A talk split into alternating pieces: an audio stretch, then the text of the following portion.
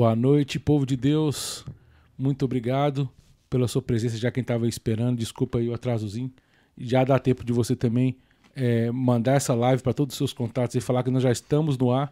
Fala para todo mundo que já estamos ao vivo aqui no Lançar as Redes Podcast, mais uma quinta-feira, diretamente do Projac de Contagem. Boa noite, Henrique. Boa Seja bem-vindo. Obrigado pelo sua, sua, seu sim, né? Sua disponibilidade. Obrigado, seja bem-vindo, viu?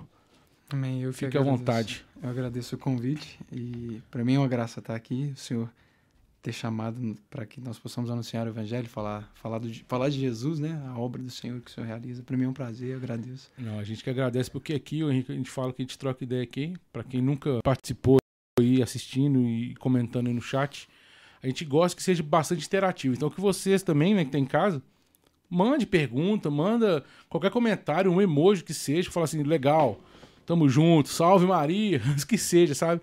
Pra gente saber que vocês estão aí também, que estão com a gente aí porque é que só tá nós dois aqui dentro, o pessoal na técnica, né? Então é legal sentir essa interação aí, saber que vocês estão aí também acompanhando. E manda, pode mandar pergunta, que o Henrique aqui, se ele não souber, né, Henrique, nós damos um jeito. Tá aqui, ó. Minha biblioteca aqui, ó. A gente dá um jeito. Se não souber, a gente corre atrás de quem sabe também. Tem, tem problema não. não. Aqui ninguém tem obrigação de, de ser especialista em, em, em, tudo, não. Beleza? Mas a gente vai trocar uma ideia hoje sobre conversão e fé. O Henrique vai contar um pouco a história dele, mas a gente vai entrar também numa parte mais é, vamos falar, teórica e, pra, na, e, na, prática também, né? Do que, que seria essa conversão e essa fé, aproveitando o tempo quaresmal. Por isso a gente, a gente pegou nesse ponto, né? Porque o Henrique tem uma história de conversão da hora, legal. E a gente também quer que você também dê passos também de, de conversão, porque a conversão é diária, né? Amém. Então, é que vocês também possam é, perceber que a conversão, ela, ela é... E, e o que, que você, de repente, precisa se converter às vezes você acha que já tá, tá tranquilo, né? Mas de repente não tá. Não fazer esse exame de consciência nessa época de quaresma é, é essencial. Então, a ideia do programa de hoje é essa também. A gente vai bater um papo, entender a história dele, do Henrique, e coisa de conteúdo também para que vocês vivam essa quaresma de uma forma mais eficaz, né? Vamos dizer assim. Então fique à vontade. Como eu disse, dá tempo de você chamar as pessoas ainda dá um print na tela e fala que nós estamos ao vivo, copia o link, põe no Instagram, copia o link, manda nos seus grupos aí de WhatsApp, beleza? E não deixe de dar o joinha também não, porque ajuda a gente a ganhar uma relevância aí e os comentários também nos ajudam a dar, ganhar relevância, beleza? Então, é, a gente podia começar então, o, o Henrique, porque para você é, poder introduzir também, é o que seria fé, e conversão e como é que isso se aplicou na prática na sua vida? Pois é, assim, Renato, é, eu acho que é importante quando a gente vai falar de fé e de conversão, é a gente desconstruir uma ideologia, né? primeiramente desconstruir uma ideologia que é dentro da nossa igreja.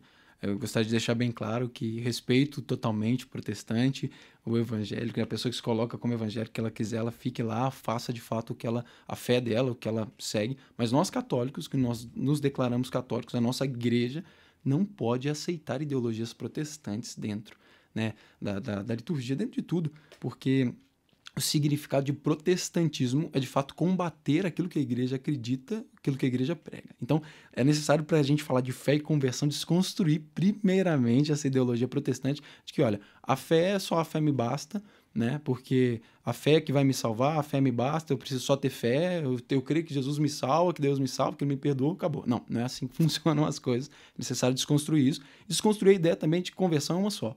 Né? Uhum. A gente ouve aí os protestantes, eles gostam muito de falar assim, ah, é, me converti, me converti, encontrei com Jesus. Aceitei. Aceitei Jesus. É, não é, é assim. Passei pelas águas. É, não, não é assim. Não é, não é tirando, não, gente. É, não é tirando, né? Porque a gente tem, eu tenho muitos amigos protestantes claro, que, eu, claro. que eu vejo que vive é, ali na, na possibilidade dele uma, uma, uma vida. Sim, uma vida buscando ao Senhor, é, né? Assim, de certa... Mas a gente, a gente que é católico entende, eu entendo o que você está querendo dizer. A gente percebe que, tipo assim, eu vejo uns caras que eu falo assim, não, mas se esse cara conhecesse a a doutrina católica ali, ele ia destruir mais do que já está destruindo ali, que eu falo no sentido de sim, evangelizar sim, mais, sim. ser mais, sabe? Ele ia viver com mais plenitude. Acho que seria isso. Um exemplo show disso aí que você está falando, cara, é o Scott. Não sei se você já leu as obras uhum. dele, né? Tem obras sensacionais, né? É, é, Banquete do Cordeiro, é, é que ele conta um pouco da, da vida dele, né? Da, da história dele, Todos os Caminhos Levam a Roma, sensacional, uhum. recomendo. As duas, a, a, os dois materiais são esplêndidos, né? Para construir, de fato, é, sustentar, ele, solidificar veio, veio de um berço protestante. Né? Exatamente. Foram anos aí, cinco, seis anos estudando aí o protestantismo, a, a teologia do Apocalipse que os protestantes acreditam, e daí ele, um, um dia, movido pelo Espírito Santo, sem saber ao certo que era, surgiu nele, surgiu uma curiosidade, falou assim, ah, é, deixa eu ver como é que era celebrado aí os, os, rituais dos antigos cristãos. Olha que isso é muito interessante, porque nessa época ele era protestante.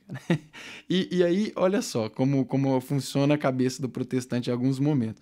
Ah, vamos, eu queria ver o ritual ele, ele relata, eu, eu gostaria, eu tive a vontade, curiosidade de ver o ritual dos antigos cristãos, dos primórdios.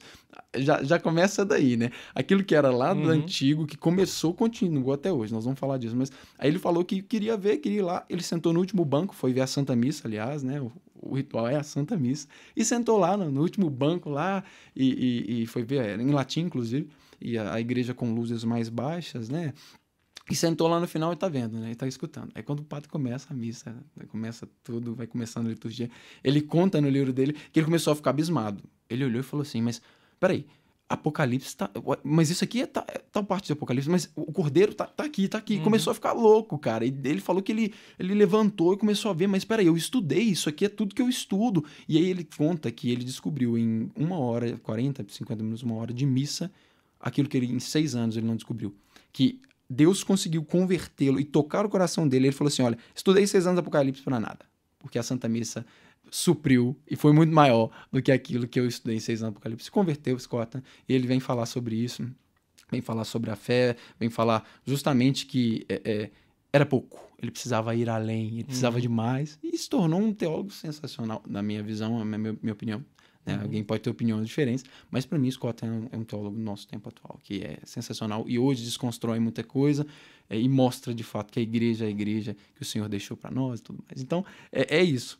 Alguns protestantes têm, têm muita, é, é, é, como eu posso dizer, muito muito fervor, aquilo, muita capacidade, mas se fossem católicos, estariam ainda mais é, é, perto daquilo que, que o Senhor nos coloca, que é, é, é, o estado de graça da alma nas suas, nos seus altos, alto grau, né? Como, como Santa Teresa vem dizer no Castelo Interior, né? Que são as moradas, estariam ainda mais além, né? Uhum. Nas definições que o catolicismo diz, porque a igreja é sensacional. Enfim, nós vamos falar sobre isso. Um vamos.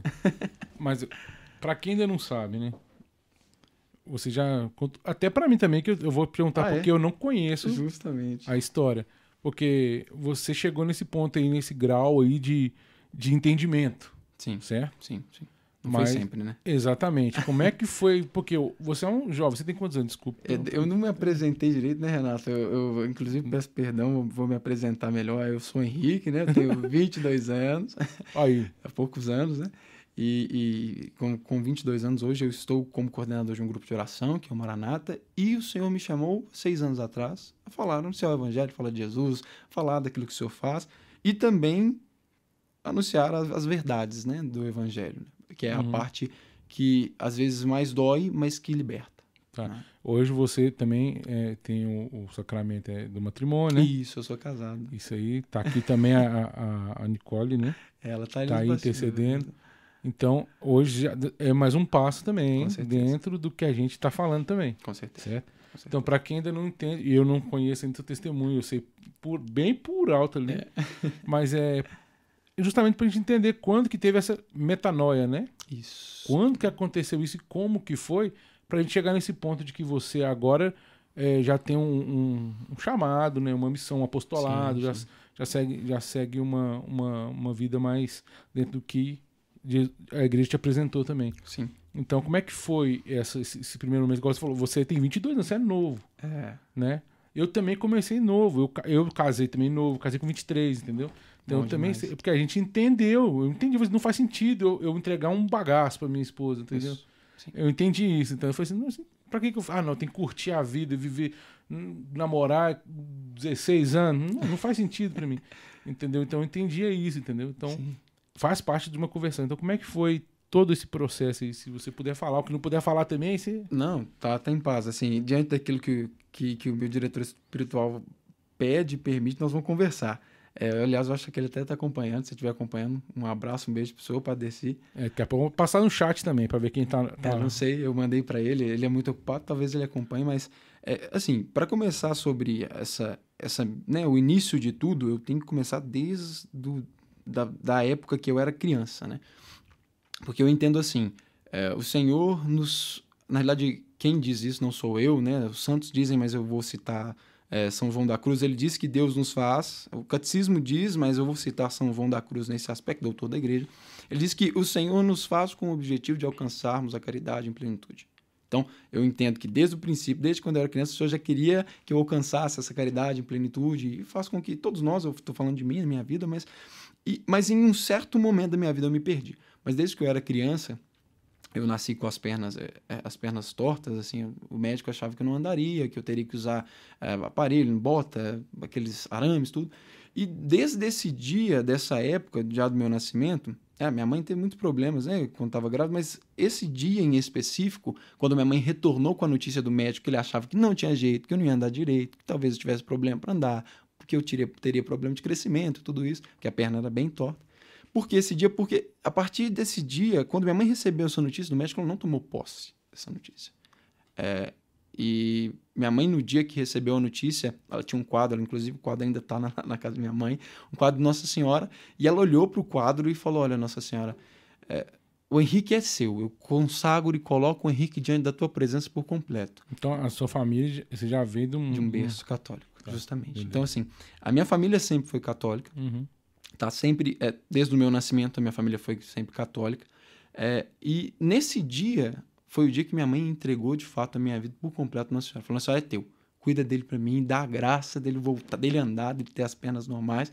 E hoje eu tenho 1,88 de altura minhas pernas são normais e não precisei de nenhum tratamento. Então foi o primeiro milagre que Deus realizou né, pela intercessão de Nossa Senhora na minha vida. Daí começou a minha caminhada o, o princípio daquilo que é claro que o meu batismo né eu não estou é, é, colocando isso, estou sacramental, uhum. fui batizado com poucos meses de idade, mas dizendo o seguinte ponto, que a partir daí começou o, o arder de, um, de algo diferente no meu coração, né? Que, que começou de fato a ter ciência de algo diferente, porque a partir daí o Senhor começou a me dar graças, é, é, graças diferentes, graças é, é, é um pouco graças a mais, assim que eu posso definir, sabe? E a partir disso aí que de fato começou, começaram as coisas a, a, a, serem diferentes, porque o Senhor começou a usar dons desde quando eu era criança, me mostrar algumas coisas, me dar a graça de, de, de conversar com Deus, de ter uma intimidade com Deus, é o que eu posso definir. Desde criança eu tinha uma intimidade com Deus, eu tinha uma vontade de estar com Deus, uma vontade de conversar com Deus, de falar de Deus para as pessoas.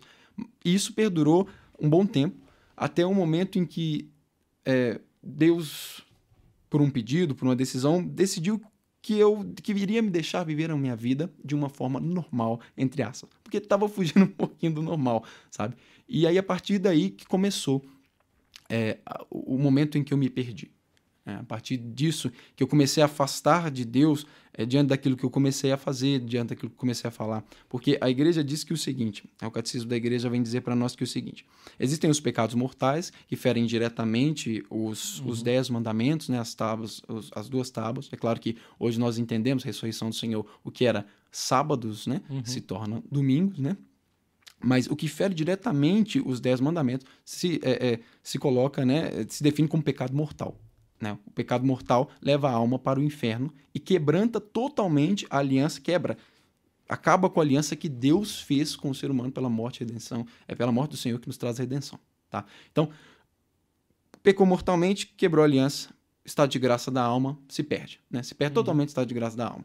E a partir da confissão, é claro, esse estado de graça é retornado, nós retornamos, a nossa alma retorna ao estado de graça. E eu gosto de dizer, não pelo Henrique, mas é, por padres que falam sobre estado de graça. Até o padre Paulo Ricardo fala sobre isso, mas um padre amigo meu fez uma homilia sensacional que me despertou para isso. Que quando nós confessamos, pecou mortalmente, acabou o estado de graça.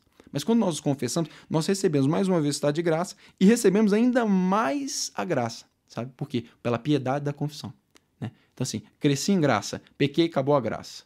Mas quando eu me confesso, eu retorno ao nível que eu estava, né? Vamos uhum. colocar assim, retorno ao que eu estava com lucros, porque o Senhor é bom, né? Mas aí, a partir disso, começaram alguns pecados, é, algumas coisas que de fato foram quebrando é, ao devagar, de que os pecados veniais foram quebrando, foram esfriando, foram deixando a mornidão tibieza, uhum. e que, juntando muito pecado venial, se torna aí mais fácil, mais difícil de lutar, mais fácil de pecar mortalmente. Então, a partir daí começaram os pecados mortais que foram, de fato, afastando, me afastando de Deus, né? Eu comecei a eu eu me afastei do Senhor, né? Pela essa falta de estado de graça da alma e fui me afundando nos pecados, fui me afundando nos pecados até que com é, com 12 anos, mais ou menos, em torno de 12 anos, 12, 13 anos, comecei a ingerir bebida alcoólica. Eu até comentava, conversava sobre isso, dava o meu testemunho numa pregação que fiz no sábado, que foi a partir daí que Satanás se apresentou para mim é, como algo sólido. Porque as tentações, os pecados, alguns pecados que eu cometia na, naquela época, não eram sólidos como me embriagar, uhum. como desobedecer, mentir, enganar minha família, né? E que também eram pecados que não me levavam a certa progressão. Por exemplo, vou dar um exemplo. Falso testemunho. Um exemplo uhum. básico. Falso testemunho. A pessoa pode progredir nisso. Mentir, mentir, mentir, uhum. começar a mentir, mentir, mentir, até virar matar. Uhum. Certo? Mas é, é, eu não, não progredia nisso. Eu mentia, falava mentira, contava isso naquela época. Mas esse pecado em si da castidade, né, que é beber, se embriagar, ficar louco, uhum. ficar maluco, essas coisas assim, foi um pecado que infelizmente eu fui regredindo. Não posso falar progredindo. Progredindo pecado, regredindo na vida de graça. Porque a partir daí, a bebida, é, eu bebia, bebia, bebia, bebia e começou a não, não fazer, não surtir mais efeito, sabe? Eu tenho uma família que tem um passado alcoólico, passado de alcoolismo. Então, assim, começou a não surtir mais efeito. Eu bebia, misturava tudo, bebia um monte de coisa com 12, 13 anos, 14 anos de idade, bebia. Por quê? Porque eu, eu, eu digo que a nossa alma, existe no ser humano, isso é, o catecismo da igreja coloca isso mais bem definido, mas vou dar um defini uma definição geral. A nossa alma tem uma necessidade muito grande de algo, que é o quê? É Deus. Né? Porque o ser humano, voltando a, a citar São João da Cruz, a caridade, amar, ser criatura amada e amar a Deus. Né? Servir a Deus, o catecismo define isso. E nós temos essa necessidade completa de estar em união completa, total com Deus. Só que a gente só consegue isso no céu, diante da glória de Deus a Eucaristia sacramentalmente, mas assim, estar direto uhum. ligado face a face com Deus, comungando de fato dessa glória, é, é céu. Né? E a nossa alma tem essa necessidade. E eu tinha essa necessidade, como cada um tem, como todo mundo tem, como você tem. Só que essa necessidade não pode ser preenchida pelo mundo. Uhum. Né? Não pode ser preenchida. E eu buscava ser preenchida, porque essa necessidade, que esse vazio da alma que só pode ser preenchido por Deus, fosse preenchido pelo mundo. Aí eu, eu, eu, eu até faço é uma citação da Suma Teológica, São Tomás de, São Tomás de Aquino. Para quem não sabe, né, a Suma Teológica é um trabalho maravilhoso de São Tomás de Aquino, que e, um trabalho de teologia, um estudo de teologia, um estudo teológico sobre algumas questões de fé, algum, algumas pautas, algumas heresias que surgiram na época. E é um material teológico para leigos. Então é uma obra para leigos. É sensacional. E na, dentro da Suma Teológica, São Tomás faz assim: ele ele enumera os questionamentos, vai perguntando, ah, isso, isso, isso, e ele debate, falando, eu, é, é, isso aqui está errado por isso, por isso, por isso, e eu opino que é isso, isso, isso. Ele vai debatendo. E, e um desses aspectos ele fala sobre a felicidade. Uhum. Sobre essa necessidade da alma ser completado por Deus. E que isso é uma busca constante de uma felicidade. Ele fala que o ser humano tem a tendência de buscar a felicidade. Tá? Mas a felicidade ela pode ser pautada em algo criado ou algo incriado. Uhum. O que é pautado em algo criado é finito porque tudo que foi criado tem um fim, uhum. certo? O que é criado cria e morre. Aí eu volto a dizer, São Tomás de Aquino fala que Deus não tem início nem fim, porque Deus não é criado, Deus é, é, é não é criatura, ele é criador. Né? Então, quando nós colocamos nossa felicidade, buscamos ser preenchidos por algo, por, por uma felicidade em coisas criadas, finitas, a gente vai ser infeliz para sempre. Nunca, nós nunca vamos ser felizes, porque sempre vai querer mais que aqui, aquilo vai acabar, uma hora tudo, tudo acaba, certo? Uhum. Mas ele vem dizer que quando nós pautamos nossa felicidade em algo que não é criado, aí é infinito. Certo? Aí nós somos felizes. E o ser humano busca essa felicidade. Esse vazio não é uma felicidade. Esse vazio não é, é a necessidade de Deus. Então, se a gente busca a felicidade em Deus, para Deus, com Deus, com sofrimento, com luta, com batalha, nós vamos ser felizes. São Tomás de Aquino vem dizer isso. Né? Não é Henrique, é São Tomás de Aquino. Uhum. E eu buscava essa felicidade em coisas finitas, em coisas criadas. Né? Porque quando São Tomás debate isso, porque ele debate justamente essa questão. O pessoal pergunta, ah, felicidade é algo criado, sentimento, é aí ele debatia e colocava. Então, ele falou, é, é e não é. E eu, eu, eu buscava o que era criado. Então, nunca na minha vida seria preenchido o vazio no meu coração. Então, Mas só para trazer para a galera. Claro, claro. Como é que, que você teve esse negócio falou com 12 anos? Você que foi buscar, alguém te apresentou esse vou voltar nesse, nesse lance da, da, da bebida, que é, que é esse algo que você é, citou aí. Foi o pontapé inicial é. para muitas outras coisas. Né, só para poder ilustrar, porque a pessoa, às vezes, ela, ela também vai percebendo, quem está assistindo, os, alguma coisa também que de repente está roubando sim. essa felicidade né, sim, sim. dela. E como é, quem que a gente apresentou, como é que foi? Porque eu vou entrar também num lance de curiosidade mesmo. Claro, mano. Saber? Pra claro, saber como é, é, que foi. Eu, eu, eu acho que. Igual nós estamos trocando ideia aqui, eu acho que é, é, é show perguntar. Eu se sinta totalmente é. à vontade. E eu vou perguntar. olhar o chat depois também se tem pergunta. pode, pode perguntar, eu não, não tenho nada a esconder. Né? Mas a questão é, é a seguinte eu aí eu volto para um ponto que é eu falo que é prostituição mas na prostituição não é prostituição vender o corpo por dinheiro para essas uhum. coisas não é por atenção né foi me apresentado não ninguém chegou eu estava numa é. festa de 15 uhum. anos eu cheguei lá e, e, vi todo mundo bebendo e meus olhos brilharam de certa forma né uma certa luxúria um certo nossa, tá todos os meninos de idade, o pessoal bebendo lá com as taças de, de espumante, de champanhe, uísque, tudo. Os meninos de terno e tal. Primeira festa de 15 anos que eu fui. Eu falei assim, uai, nossa, que coisa. Parece que tá todo mundo feliz, rindo, brincando. Eu falei, deixa eu ver isso aqui. E daí provei, daí experimentei. E, e a felicidade. Que felicidade, né? Uma felicidade talvez momentânea? Sim. Muitas vezes momentânea, tão momentânea, que cheguei esse dia, inclusive, primeira vez que eu, que, que eu bebi, eu me lembro muito bem. Meu pai me buscou na festa, eu cheguei em casa, eu levantei de madrugada, vomitei, passei mal horrores. E eles não sabiam, não, né? Ninguém sabia. Então, assim, o, por que eu disse isso, né? Porque essa felicidade momentânea leva uma consequência eterna para a alma. É, é, ou para o corpo, até para o corpo. corpo Mas eu digo para a alma, já citando aí São, São João da Cruz, citando aí Santa Teresa, consequência eterna para a alma. O próprio São Tomás, né, que fala isso também. Ah, consequência eterna para a alma. Do, do, do, do, material, né? Sim. Do material e do, do, da alma. Pois é. Então, assim, é, essa apresentação, isso que eu tive, me fez mal. Mas porque eu buscava essa, essa felicidade eu, e via que tá, tá, parece que tá tudo feliz, parece que tá tudo tá bom, acaba rápido, acaba naquele momento ali, porque depois é só, é só de fato a, a falta. A falta, porque é algo que acaba. Aquilo ali acabou, acabou. Uhum. Então, a partir disso, bebi, primeira vez, aí misturei com uísque, com um monte de coisa, com vodka. Primeira vez que eu tava bebendo, eu achei aquilo maravilhoso, passei mal. Falei, não, não vou fazer isso nunca mais. Chegou de novo, num, num outro momento, outra festa, a mesma coisa. E só piorava, né? Porque eu começava a beber mais, mais e mais. E por, por ter uma família com um passado de alcoolismo, né, igual eu falei, acaba que a tendência é, é, é, acaba sendo essa também. A gente tem, aí a gente vai entrar no ponto do mal hereditário também. Talvez, Exatamente. Né? Acaba sendo um ponto. Então, é, é poxa vida, é, eu coloquei basicamente a prova aquilo, uhum. mas bebia muito, bebia muito. E é, fazendo jus à pergunta que você me fez, meus pais não sabiam. É, eles, muito pelo contrário. A minha mãe, por ter sempre me educado numa fé católica, numa fé de verdade, né? A verdade, meu filho, verdade, verdade. É, pai da mentira é Lúcifer. Então, quando você conta mentira, você tá, tá, tá aplaudindo ele. Então, sempre fui criado nisso. Inclusive, me lembro que eu tomei um couro, primeira vez que eu tomei um couro mesmo, porque eu menti. A minha mãe, eu tomei dois couros na minha vida. Um deles foi porque eu menti. Não, o segundo foi porque eu menti. O primeiro foi quando eu era mais novo, mas o segundo foi porque eu menti. E então, assim, sempre me criou nisso. Então, ela confiava em mim, achava que eu não estava mentindo. Meu pai achava que eu não estava mentindo. Me perguntava e falava que não, que tá tudo bem, que não bebia, que nem nada. Mas chegou um ponto que a bebida começou a não fazer mais efeito que a bebida começou a ser algo normal, super. Ah, não, só bebida, bebida mesmo. Começou a ser bobo. E daí eu comecei a buscar algo além, né? coisas além, que foi, primeiramente, é, o cigarro. Eu comecei fumando cigarro normal, é, e fumava cigarro, e os meninos na, na, época começando a fumar, todo mundo fumando, achava legal aquele negócio de fazer fumaça, sentia bem, porque acaba que vicia, né? Vai viciando, vai viciando, vai viciando. Uma hora começa a não sentir mais nada. Aí eu comecei a fumar dois maços de cigarro por dia, isso com 15 anos, 14 anos.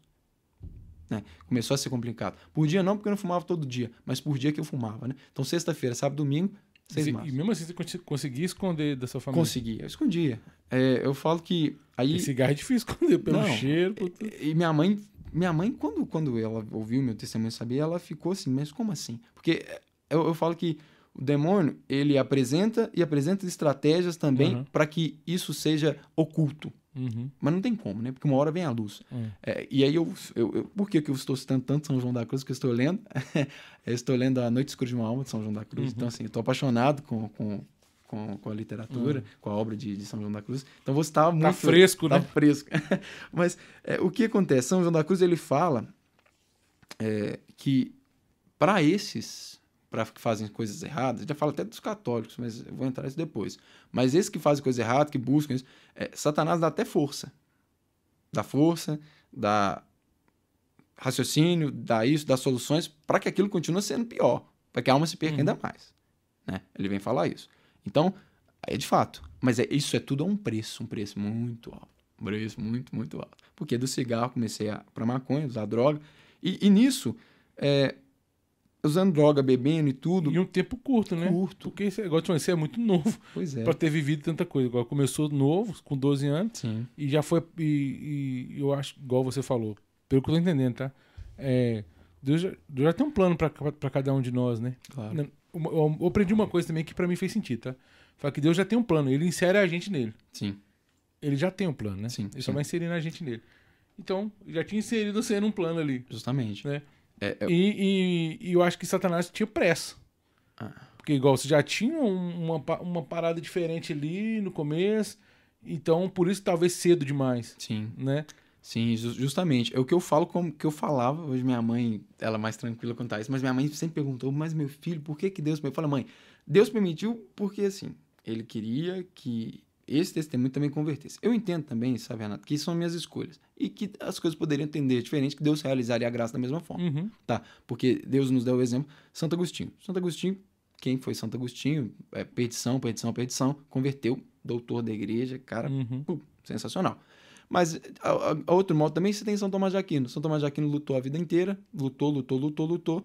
É, é, viveu castidade, viveu celibato, viveu tudo. É também um santo tão grande. quanto- Então, assim, o Senhor nos mostra os dois, os dois universos. Né? Uhum. As duas, os universos, não, né? As duas possibilidades. As duas, os, os dois caminhos. As duas realidades. Realidades, muito bem. Isso, as duas realidades. Para que nós também não, não nos colocamos num escrúpulo terrível, falar assim, ah, meu É, Deus, eu, eu é. nunca vou ser. Não.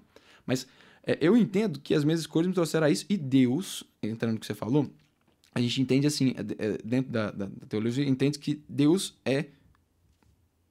Deus não, não, não, não perde. Tá? Deus é invencível. A palavra é Uhum. essa. E que Deus não tem inimigos. Por quê? Porque inimigo é aquele que eu luto contra. Deus não luta contra ninguém. Deus vence tudo e todos. Você entende isso, né? Então, A Dona Hilda falou muito isso, né?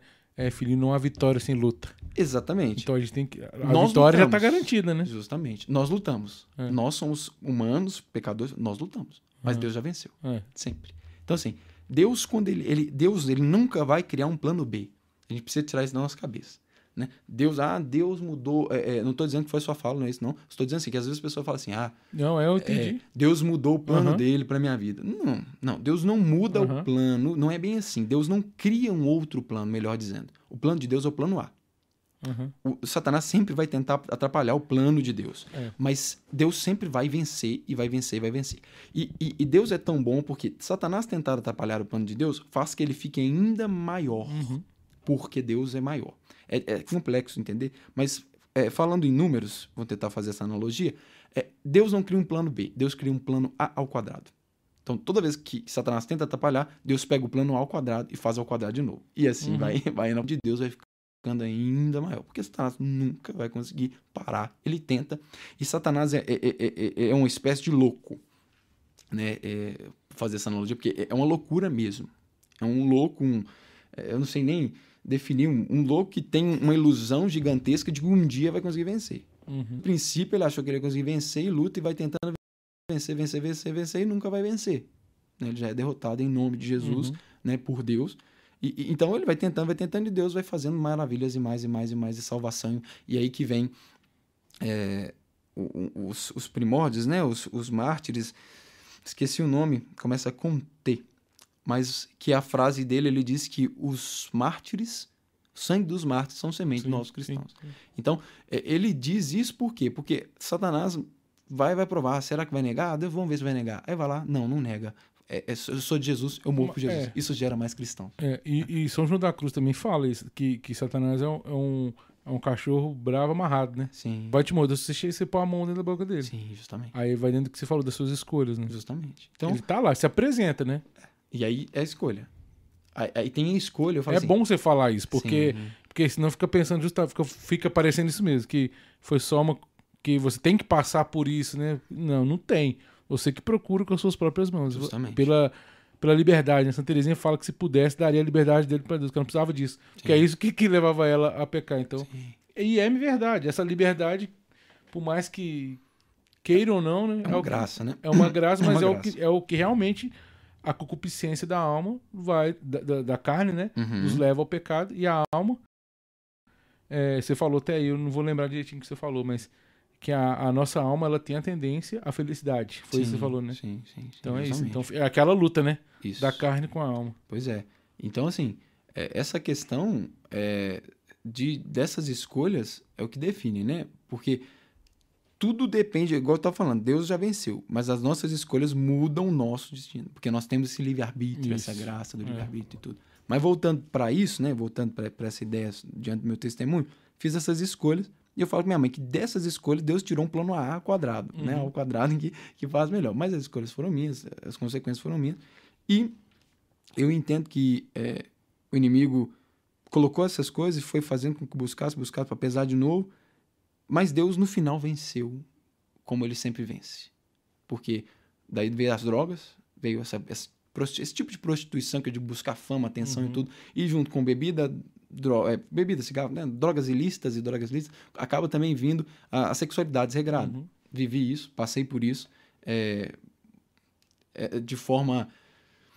Eu digo que nessa época, Renato, eu esqueci da existência do inferno, sabe? É, é muito louco isso, porque a vontade de Satanás para o mundo, inclusive, é uma outra ideologia que é necessária ser destruída, destroçada da nossa, da nossa igreja. Alguns Uhum. padres falam isso é, isso é um absurdo. Vamos chegar. Isso aí, É. isso é bom. Isso é um absurdo. Nós vamos falar de, de um pouco dessa fragilidade, dessa, dessa, dessa crise sacerdotal que nós temos vivido, mas vamos, nós vamos por É, partes é, é, é, só para o pessoal entender. Eu, que eu, eu falei com ele, vamos trocar essa ideia. e vamos indo. Porque, é, sabe por quê? Porque é importante saber que você passou por esse processo. Sacou? Então, beleza. Vamos seguir uh, essa linha. Que não, Sim. eu quero chegar lá para poder mostrar para as pessoas é, a solidez. Isso. A e, e além da solidez, eu vejo que como, como Santo Agostinho é para mim um exemplo, Uhum. é, além da solidez, como eu vejo Santo Agostinho como um exemplo, né? é, eu disse pela vida que viveu, também que há possibilidade para todo mundo. Uhum.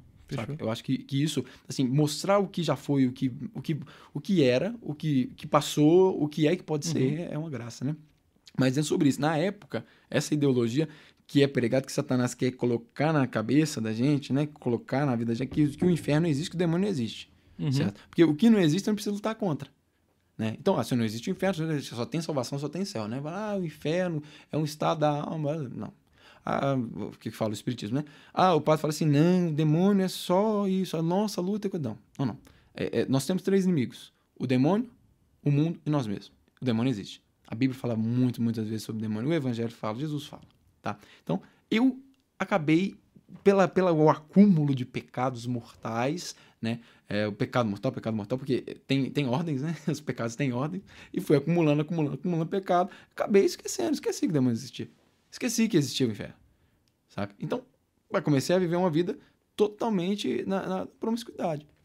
Não, não existia inferno, não existia, não existia consequência. Mas que loucura. Eu, desde, desde sempre, tive muita. Isso é muito louco. Isso é uma parte da minha vida que eu acho sensacional, que eu, que eu vejo como graça, a maior graça que Deus me deu. Hoje eu sou ministro da Eucaristia, e, mas desde antes, eu, apesar de tudo, tinha fé, entendia, acreditava que Jesus é corpo, é que, que a Eucaristia Uhum. é corpo, sangue, alma e divindade. Entendia. Apesar de todos os pecados, apesar de tudo, eu entendia, acreditava e cria nisso completo, em plenitude. Não duvidava. E se duvidasse, se achasse onde eu brigava. Com todos os pecados, com tudo. Eu ainda tinha essa, essa, essa devoção, essa, essa, esse fervor a Jesus É, uma, Eucarístico. uma, plant- foi plantado, né? É, eu acho que foi a graça e foi que também. é, Eu falo, Nossa Senhora, essa consagração que minha mãe fez a Nossa Senhora no início, e também essa, essa graça de de Jesus Eucarístico aí, que me, me sustentaram, irmão, que Uhum. não me deixaram eu ir embora. Nós vamos chegar nisso aí. Mas é, E aí, mas mesmo com todos os pecados, contudo, eu chegava, comungava Jesus, chorava, chorava, arrependia, mas arrependia, ah, tá, fiz errado por causa, arrependia pela minha família. E aí que tá. Aí que é definido o amor, né? Porque eu amava a minha família. Então por isso eu não queria magoá-lo. Mas eu não entendia que isso magoava o Senhor. E não amava, eu não amava Jesus, Uhum. né? De, em plenitude. Porque se eu amasse, aquele que ama não quer ferir. Então eu, eu não tinha esse amor por Jesus. Então eu magoava porque eu feria a família. Só que eu era pecador, falar não, tudo bem, eles não sabem ainda. Era o meu pensamento.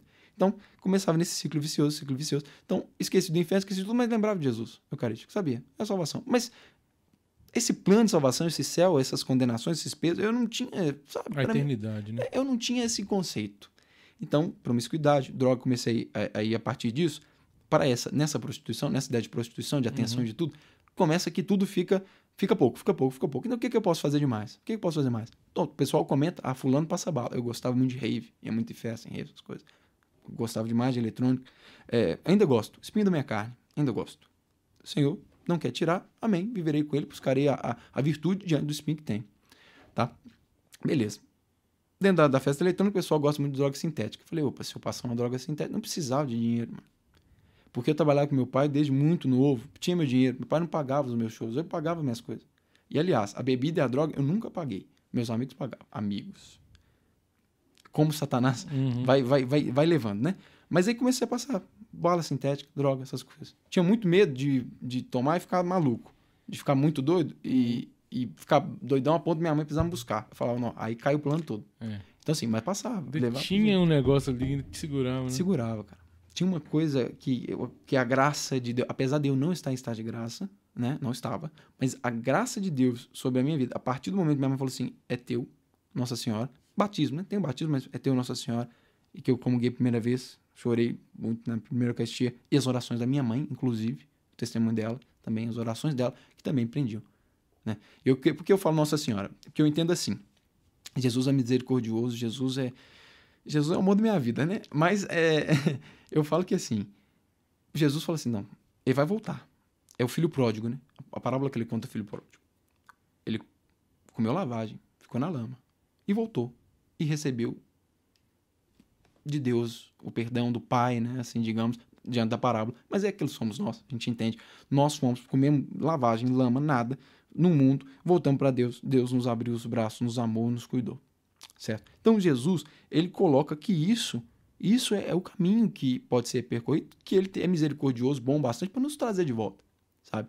Mas aí eu entendo que a mãe, ela olha e fala, peraí, assim, vamos devagar, sabe? O, é o sentimento que eu tenho para mim eh, não, não é baseado em teologia, não é baseado em, em, em nada, é baseado é baseado no que Jesus fala lá em, no Evangelho de São João, eis aqui tua mãe, né? nos Evangelhos, né? Mas é baseado também no sentimento, no meu amor, do meu coração por Nossa Senhora. Né? Da devoção e no amor que eu tenho por ela, que é muito pouco, assim como de, por Jesus é muito pouco. Mas eu falo que Nossa Senhora olhava falava com Jesus, calma, pera, pera que, que ele vai melhorar. Vamos devagar. Então, eu, eu acreditava também pela minha mãe, porque ela é mãe, ela entende minha mãe também. Minha mãe rezava, Rebeca. pedia. Eu falava assim, ô, ô, ô, ô, Nossa Senhora. Minha mãe, minha mãe pedia, ô, Nossa Senhora, traz o Henrique de volta, pega, pega ela, pe- pega ele, pega ele. Então, assim, Nossa Senhora olhava e falava, "Ô, calma, vamos, vamos devagar, segura um pouquinho, segura um pouquinho. Então, eu creio que essas coisas também me deixaram comer, é, eu comi lavagem, comi, mas não me deixaram afundar na lama na lavagem, sabe? Porque aí comecei a passar droga, passar isso, passar aquilo, comecei a viver essa vida de promiscuidade e indo mais, indo mais. A ponto de que eu cheguei num momento da minha vida, eu falei assim, como é que eu vou sair disso? Aí eu falei, ah, eu vou guardar para sempre, um momento eu paro tudo, eu fico calado. Aí daqui, quando eu tiver 30 anos, um almoço de família, ó, minha cabeça, um almoço de família, eu falo, ô gente, eu queria contar um negócio pra vocês. E falava. Aí, tipo, era a minha cabeça. Só que, como eu disse, é, não há nada que está nas trevas que não vai vir à luz. E o inimigo, ele faz com que nós nos sintamos num palanque, lá no topo, para passar uma rasteira e você cair de cara no chão. Por isso que São Paulo vem dizer, aqueles que estão de pé, cuidem para que não caiam. Né? É, porque, é, assim, se a gente acha que a gente está em pé, o tom pode ser grande. Certo? Então, e, e se a gente entende a nossa pequenez, igual ele fala, né? Ele fala assim, eu sou o menor eu sou? Essa humildade ensinada, que inclusive São João da Cruz fala extremamente no, na, nas literaturas que ele escreveu, né? no material que ele escreveu. Se a gente entende que a gente está no chão, que a gente é pecador, que a gente é fraco, que a gente falha humano, entendeu? Se eu estou aqui, eu caio, mas se eu estou aqui, entendo que eu estou aqui, é, é, é, mais fácil, sabe? Assim, é mais difícil, a queda é mais, mais suave, Uhum. entende? Porque quanto mais alto eu penso que eu estou, maior é a queda, maior é a distância da queda. Uhum. E foi Satanás, fez comigo. Me- achei que eu estava lá em cima, passou rasteira. Aniversário surpresa de uma amiga minha, tinha decidido que ia parar de beber e fumar. Falei assim, não, vou parar, vou parar. Os amigos meus, ó, comprei uma catuaba pra você. Uma só pra você. Bebi duas. A minha e do amigo meu. Fiquei muito ruim. Primeira vez que eu fiquei muito, muito ruim. Porque eu misturei catuaba, de, catuaba duas catuabas, antibiótico, eu tava tomando antibiótico Nossa. sinusite, cigarro e, e maconha. O pessoal tava fumando, eu tinha parado, aí o pessoal acendeu. Aí eu ia, tava fumando e subiu aquele cheiro e tudo, eu acabei ficando de tabela porque a maconha, Deus é tão bom que caiu no esgoto, caiu no bueiro. Porque se eu tivesse misturado ainda mais, o problema seria ainda maior, né? E eu creio que Deus, mais uma vez eu falo a graça de Deus pela intercessão da minha mãe, pedindo a intercessão de Nossa Senhora, Deus livrou dos males ainda maiores, né? Então, nisso, fiquei daquele jeito, do nada meu pai me liga, vou te buscar. E Você já tinha quantos anos? Cara, isso aí eu tinha 16, 16 anos, 17 anos, mais Uhum. ou menos. Então, 16, 17, mais ou menos. E foi, isso aí foi o- o início, sabe? O início do, do entendimento das coisas. Porque nesse dia, meu pai não percebeu. É, os amigos todos sumiram, ficou ninguém. Meu pai não percebeu porque eu dormi, mas a minha mãe percebeu. Quando eu entrei em casa, não cumprimentei ela direito. Ela foi na minha cama e me deu, falou: Você tá fedendo cachaça. Eu falei, aí comecei a brigar, xingar, gritar com ela. Aí falei, ah, não, a senhora tá louca, que não sei o quê.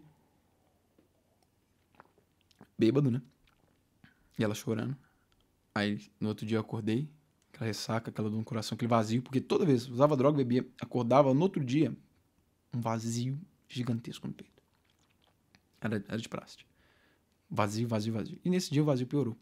Porque minha mãe chorou, depois o meu pai entendeu também, minha família, que confiava, que, que achava, falava, Henrique é um menino de Deus. É aquele menino que desde criança Deus falava com ele pertinho, que ouvia Deus falar e falava de Deus pra gente. Eu falava de Deus pros meus pais. É, eles tinham esse sentimento. ainda. E quando vi que isso não é verdade, que eu perdi isso, que eu traía confiança, mentir, desconstruiu tudo aquilo, foi uma dor muito grande pra minha família. E apesar de eu não amar a Deus sobre tudo, eu amava eles. E aí ver aquilo lá foi acabou pra mim. E, e aí, nesse momento, Satanás passou a rasteira e cuspiu minha cara. Porque veio na minha vida a sugestão de suicídio. E a vontade, o sentimento. Por quê? Eu falei, não tem mais nada. O que, que eu tenho? Porque é, é, é, esse é o pensamento de que Satanás colocava no meu coração. Por quê? Porque eu buscava colocar minha alegria em coisas finitas. É o que nós conversamos aqui no início. Uhum. Eu pensava, o que, que eu tenho? O que, que eu tenho? Não tem nada. Não tem nada, não me sobrou nada. Cadê? Cadê? Passou tudo. E aí, nesse dia, um amigo me ligou, uma amiga e um amigo me ligaram. Pessoas seculares, cara. Hoje um é, é, é evangélico, a outra não sei onde tá. Mas me ligaram porque Deus usa quem quer pra falar o que quer. E aí eles me ligaram, conversaram comigo, falaram pra mim de muita coisa, não desisti da ideia com muita dor no peito, ainda com dor no coração e com tudo desisti da ideia, para a graça de Deus, né? E fui conversar com minha mãe, enfrentar a consequência do meu pecado, do meu erro. Conversar com minha mãe. E conversar com meu pai, que foi o pior. conversar com meu pai foi o pior. Ah, mas... E, e a minha mãe lidou de uma forma que confortou, de certo jeito, meu coração. Meu pai, não. Foi duro, foi doído. E nesse dia eu falei, eu preciso fazer diferente.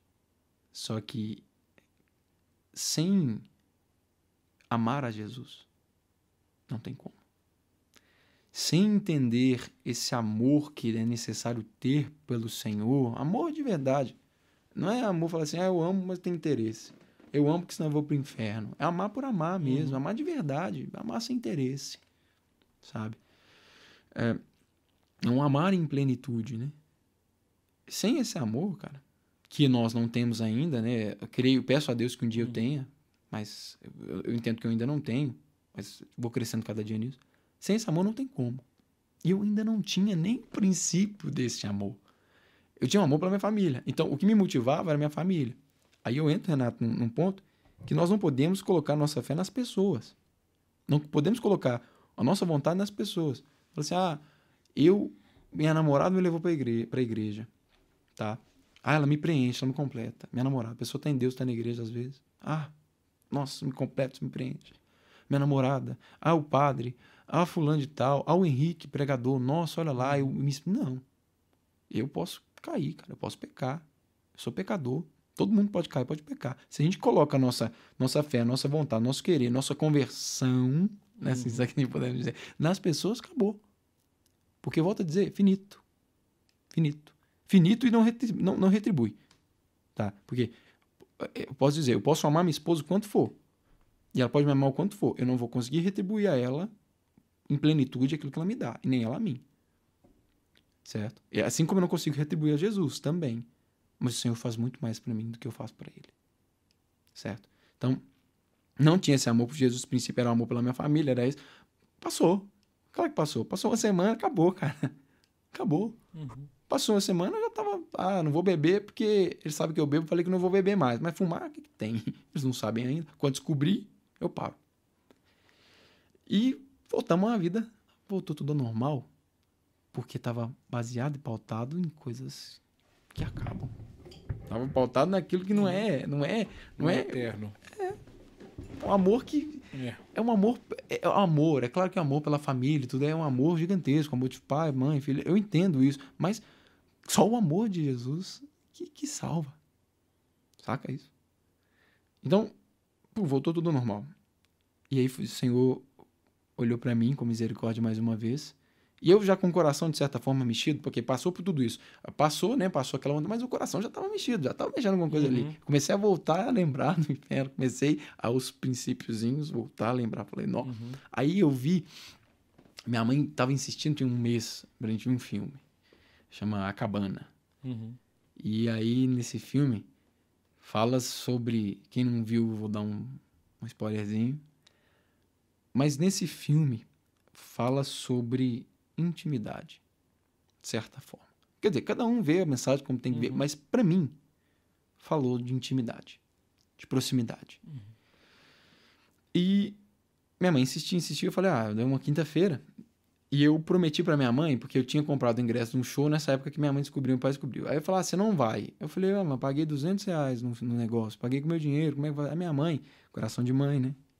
É, amoleceu. Meu pai, meu pai não ia, não. Mas a minha mãe amoleceu o coração e falou assim: Ah, pode ir, meu filho. Pode ir, mas você vai no retiro. Aí eu falei: Ah, beleza. Perto do retiro do Miguel.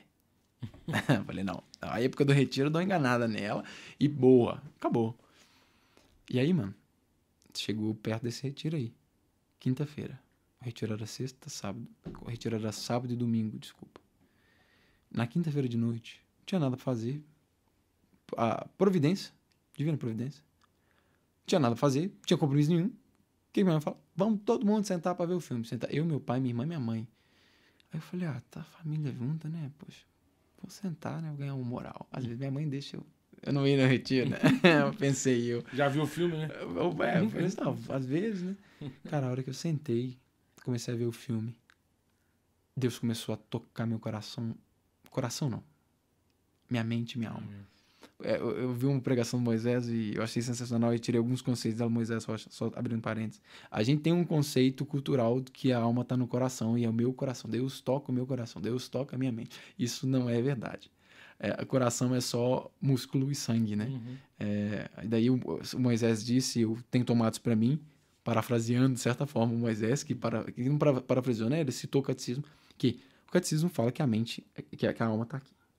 A ciência fala, o catecismo concorda, a ciência, a igreja atesta. A de metanoia, né? Não está aqui. Né? A gente é, é cultural. Ah, meu coração. É. Não, não, não. Mas, mas, então, tocou a minha alma, a minha mente, o filme. Do início ao fim. Falo de uma dor muito grande, de uma tristeza muito grande. E daí eu me deparei. Se eu tenho uma tristeza grande, eu recorro a quem? E daí eu voltei e comecei a lembrar daquela intimidade e daquilo tudo que eu tinha. Porque eu, apesar de criança, eu lembro das coisas que acontecia. Lembro em flash, mas grande parte das coisas que eu vivi eu me lembro. Coisas boas e coisas ruins. Porque é uma via de mão dupla. Né? Misticismo, às vezes. Né? Misticismo, não no sentido pejorativo, né? Uhum. A parte mística da fé, nossa, uhum. católica, apostólica romana. Criança é muito sensível, né? Muita coisa. Então, eu lembro das coisas boas e das coisas ruins. Porque, mesmo forma você vê anjo, você também vê outras coisas. Então, assim, eu lembro das duas partes. E daí, nessa, nesse dia, vendo o filme, eu falei, essa intimidade eu quero para mim. Eu falei, eu não me sinto amado desse jeito. Por quê? Eu não tenho amor dele. Eu não tenho. E comecei a sofrer, cara. E comecei a sofrer, a sofrer uma dor, um, uma coisa, uma dor, algo doído, algo tremendo, assim, que eu não sabia explicar, doía no peito, doía no peito. Fui trabalhar na sexta-feira, eu estudava de manhã, aí na, na escola a gente esquece, né? Na época, a escola, pessoal, voltei para casa, almocei, fui trabalhar na sexta-feira, aí trabalhando na empresa do meu pai, época eu trabalhava na produção, então assim, fazia as coisas, aí você tá fazendo, automaticamente tá passando um monte de coisa. E eu, lembrando do filme, lembrando da minha vida, liguei para minha mãe, falei, pai, preciso ir embora. Eu, meu filho, por quê? Eu falei, eu preciso ver Jesus. Liguei para minha mãe, mãe, me busca aqui na empresa que eu preciso ver Jesus. Isso eu tinha 16, 17 anos. Eu preciso ver Jesus. Eu preciso. Eu preciso, eu preciso, eu preciso. Mas não, tô te buscando, vou aí. E uma dor tremendo no coração, no peito, não sabia, mas cheguei no, diante do sacrário, lá na, no São Joaquim, ali na, na, na, na, igreja lá no São Joaquim, que é mais, era mais, é mais perto da casa da minha mãe.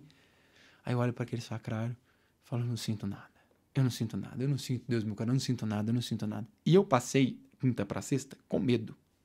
Inclusive, eu esqueci de dizer por quê. Porque eu lembrei do demônio. lembrei, comecei a lembrar. Falei, hum. nossa, se o demônio vai me buscar. Era o que eu pensava. Né? Eu falei, se eu morrer, eu vou pro inferno. E eu fiquei com esse medo. Meu Deus. Eu... E aquele sentimento de medo, de angústia, que, que né, aquela, aquela opressão. E aí eu olhava para Jesus, não sinto nada. Aí eu olhava pra minha mãe atrás de mim, chorando, ajoelhada e chorando, chorando, chorando, chorando. Não entendi. Eu falei, mãe, que você tá chorando? E ela chorando, falando, seu, seu dia vai chegar, calma. Amanhã é o seu dia, seu dia chega, sábado. Sexta-feira, cara, fiz mais nada. Fiquei lá em Jesus, voltei para casa, nem trabalhei. Aí eu lembro que tava tão ansioso que eu dormi, eu tomei banho, eu dormi de toalha na cama com o braçado do meu cachorro. E, em frio. E acordei no dia, acordei cedo, acordei mais cedo todo mundo, fui, fiz as malas. E aí o pessoal conta que, hoje meus amigos contam que eu cheguei no retiro com a cara fechada e eu tinha um cabelão. com a cara fechada e fechadão e todo mundo com medo, assim, tal. E ninguém sabia que eu era filho da minha mãe. Eu fiz questão porque a minha mãe é, é muito conhecida do pessoal da forania, de, né, da, uhum. da, região, da nossa região. Então, eu falei assim, não, não quero que ninguém saiba que minha mãe, porque minha mãe era coordenadora do grupo que hoje eu sou coordenador. Eu falei, não quero. Nem minha, eu falei, mãe, e ela também não queria. Porque ela queria que eu vivesse o meu momento por uhum. mim, o Henrique. Então eu cheguei lá, alguns sabiam, o pessoal, ah, não, cara fechado e tal. Falei, pra mim eu tava normal. E aí nesse dia, eu comecei a ouvir de fato sobre o pecado sobre o inferno, e aí eu falei, eu vou pro inferno. eu falei, e agora? Eu vou pro inferno. E aí Deus me deu a graça de também ouvir sobre fé e conversão, sobre mudança de vida, sobre o Espírito Santo. E eu que não tinha nada no meu coração, e falei com o Senhor que essa era a minha última esperança, que se ali não acontecesse nada, eu acabava com a minha vida. Porque era a minha última esperança. A palavra do Senhor Romanos vem dizer que a esperança não engana. E eu coloquei minha esperança em tudo, na pessoa, no que é certo, naquilo que, que único que pode suprir de fato a nossa esperança, que é o Senhor. E nesse dia, na noite, nada tinha acontecido ainda. Eu só tinha dado um estalo para aquilo que era pecado tal, mas não tinha visto uma solução. Já, muitas pregações, mas como eu disse, desde criança, frequentando Gospel Americans, não. Eu já sabia de muita coisa que estava sendo falada ali. Então, eu falei, ah... Da parte teórica. Da né? parte teórica. A prática, não. Mas a teórica, sim. Então, muita coisa teórica entrou por aqui, saiu por aqui. Ah, isso eu já sei. Porque, eu volto a dizer, sem amor, não tem como. E o amor ainda existia. Existia o medo, o temor. Mas o amor faltava. E aí, no momento que eu me permiti ser amado por Jesus, foi no sábado de noite, diante de Jesus Eucarístico, ostensório lá lindo, aquele tanto de incenso, fumaça na sala toda. O povo chorando e repousando e caindo, e o pessoal recebendo cura, libertação, batismo, né? E o pessoal chorando, eu olhei para Jesus. Aí eu falei, vai falar nada para mim? Eu falei, eu tô aqui fui, fui meio. Atrevido. Pa, pa, padre Léo como o Padre Léo falava, é servo do Senhor, né, Padre Léo? Coloquei Jesus na, na, na, na, na parede. parede. Falei, não vai falar nada pra mim. O pregador pegou o microfone e falou minha vida toda. falou, Senhor, te cura, te liberta. Pô, chorei, chorei, chorei, chorei, chorei, chorei, chorei, morri de chorar, não conseguia parar de chorar. eu chorava, chorava, chorava. Falei, eu vou morrer tanto de chorar. E de fato, eu, eu, eu, eu uso a analogia que eu morri mesmo de tanto chorar. Porque naquele dia eu morri, o Henrique Velho morreu e nasceu do Espírito Novo Henrique. Que é o que hoje busca a santidade, né? Que é a santidade. Nesse dia, o Senhor quebrou meu coração e pôs um novo. Retirou e pôs um novo. Novo coração. E a partir daí, recebi meu batismo no Espírito Santo. Uma loucura, né? Fizemos, depois teve um momento de fusão. E a partir desse dia, minha vida mudou por completo. Mudou mesmo. E muda todo dia. Todo dia, todo dia vai mudando, vai mudando, vai mudando. Vai mudando. Vou vendo algo novo, uma mudança, algo novo na minha vida. porque a conversão é diária, né? É, e, e Deus é infinito. Infinito. É, e eu, eu vou entrar nesse ponto, mas só para fechar essa é, parte. É, já, já dá para fechar essa. Eu, nós estamos juntos. E a gente ir caminhando, né? É, porque eu acho que vai fechar legal aqui, pra gente pode passar pro outro. Para a parte mais, mais teórica, né? A gente passar, sair da, da do manjar, Isso, dos manjares é. e passar para a comida sólida, né? Uhum. Mas daí começou, de fato, a minha caminhada. Porque aí, cara, foi uma loucura. Eu vou falar da primeira semana, porque o resto é, é a vida de alguém que busca o Senhor. Mas a primeira semana eu não queria comer, não queria beber, não queria ir pra escola, não queria trabalhar, não queria nada. Falei, Deus tira essa namorada da minha vida. E Deus tirou e eu queria nada, nada, nada, nada, nada. Foi uma loucura. E, e, um fogo, um fogo, um fogo, um fogo. Eu queria nada. Amigo, cara, eu queria ninguém. Droga, bebida, pô, nada. Deixei tudo. Minha mãe olhando pra mim lá. e eu falei, não, tudo, tudo, tudo. Uma loucura. E a gente vai ganhando maturidade, né? Entendendo algumas coisas. Não estou falando sobre tibieza. Nós precisamos ter cuidado, e é um problema hoje, dentro da igreja uhum. também. Nós precisamos ter o cuidado em, em, dizer: estou passando pela noite escura da alma, estou passando pela provação pelo deserto, estou passando por um momento de maturidade na fé. Tibieza. Cuidado. Uhum. Né? Tem, que ter, ter, ter esse cuidado. Mas a gente fica maduro, mais maduro mesmo, vai, vai amadurecendo. Aí uma loucura, larguei tudo. Bebida, droga, deixei tudo pra lá. Nessa primeira semana foi muito doido. Eu lembro que eu cheguei em casa e eu chorava muito. Porque na Eucaristia, quando, na missa, né, no final, quando os meus pais estiveram lá, é, nada disso é segredo, por isso eu estou contando. é, finalizaram o retiro, o retiro da renovação carismática, aliás. Na missa eu chorava muito. Meu pai não entendia. Ainda mãe sim. Meu pai não nem minha irmã. Minha irmã é muito nova na época. Isso aí foi em 2017. Minha irmã, 11 anos ela tinha. Ela ainda é nova, mas ela tinha. Era, acho que é isso, eu tinha 16, 17, é isso mesmo.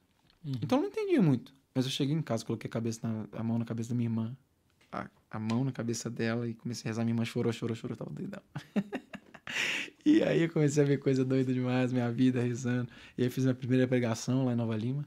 Uma semana o Senhor me chamou a pregar e a partir daí comecei. Uma semana preguei em Nova Lima, o Senhor começou a chamar, chamar, chamar, chamar. E Deus me deu a oportunidade de falar, meu testemunho, minha vida na Gospel para família inteira. meu avô ainda era vivo. Meu avô, meu tio, minha avó. Eu imaginando todo mundo ouvindo testemunho na Gospel Família. E você achando que ia falar no, no almoço de família? Não, é. Onde você foi parar? Nossa senhora. E eu vou falar pra você. E eu, pra eu falar pra minha mãe que eu tinha usado droga. Pro meu pai, na época, a dureza de coração dele não fez tanta diferença. Uhum. A mesma resposta da bebida ele me deu sobre isso. Uhum. Meu pai, ele não entendia de fato o que estava acontecendo na minha vida. Hoje Deus dá a graça que ele entende cada cada dia mais, né? Mas no início ele não entendia. É, mas, pelo dar notícia para minha mãe, Nossa Senhora teve que mandar eu dar notícia pra minha mãe. Eu rezei, rezei, rezei, pedi, Nossa Senhora, cuida do coração dela, cuida do coração dela. Aí um dia, numa pregação minha, minha mãe lá, para os jovens, Deus falou para mim assim: tem muito jovem aí que tá que é usuário de droga, que largar as drogas, que tá traindo família, você precisa falar. Pô, soltei a bomba. E minha mãe chorando, chorando. E ela preocupada, porque os meninos estão vendo chorar e tal. Chegou e che chegamos da pregação, minha mãe chorou, chorou, chorou, eu nunca pensei. E aí, a partir disso, eu comecei a contar as coisas, né? Aí, depois eu fui descobrir que eu vendia droga. Negócio família também. ela quase chorou de novo. E foi descobrindo as coisas, descobrindo as coisas, mas foi entender que foi a graça de Deus. E aí, pra gente finalizar essa parte, dessa, de tudo isso, para que não dê foco ao pecado, Exatamente. sim a graça, eu gostaria de ler um, um, versículo da carta de São Paulo aos Romanos, está no capítulo 5, é, que é o versículo 20, que foi a passagem principal que eu separei, que, que dá sentido ao que eu espero diante da vida que eu tive e o que eu posso viver hoje, né?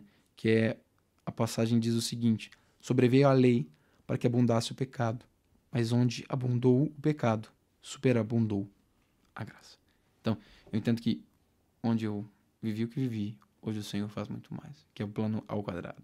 Eu ia falar isso, mas eu fiquei calado, hein? eu ia falar isso também, mas Amém. foi bom. Exatamente isso que você falou. A ideia aqui não é, é focar no pecado, é focar na conversão, na metanoia, na mudança de vida, na graça que Deus tem para nós. Então, é, já pegue seu caderno, você não pegou ainda, deu tempo de respirar um pouco aí do. do, do- a gente ficou preso aqui no, no testemunho, né? Porque a gente vai. Uma coisa ou outra vai identificando, né? Às vezes não, não é idêntico o, o- o- a história, Sim, mas a gente vai encaixando, sim, né? Identificando com alguma coisa ou outra. sim. E aí cada um sabe onde que aperta o calo aí, velho. Então, Justamente. né? Absorve o que tiver que absorver pra, pra mudança aí. Só pra gente dar uma, uma passada rapidinho, alguns pontos que me chamou a atenção quando você foi falando.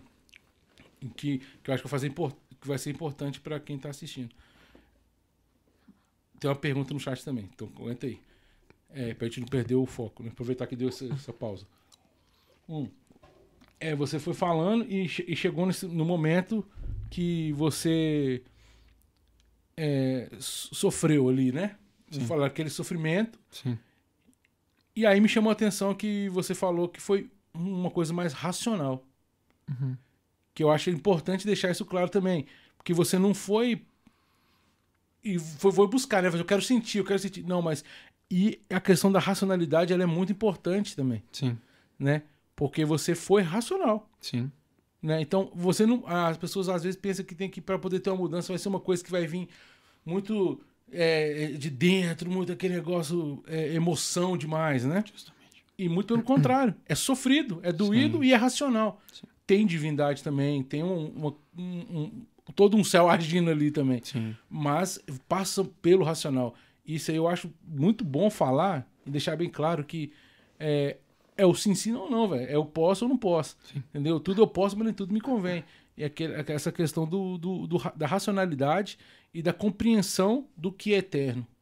Então, foi dois pontos que me chamaram a atenção assim, no que você falou. Foi isso, nessa questão do, do da compreensão da eternidade. uhum. Ah, não, eu tô com medo do inferno, mas eu não amo.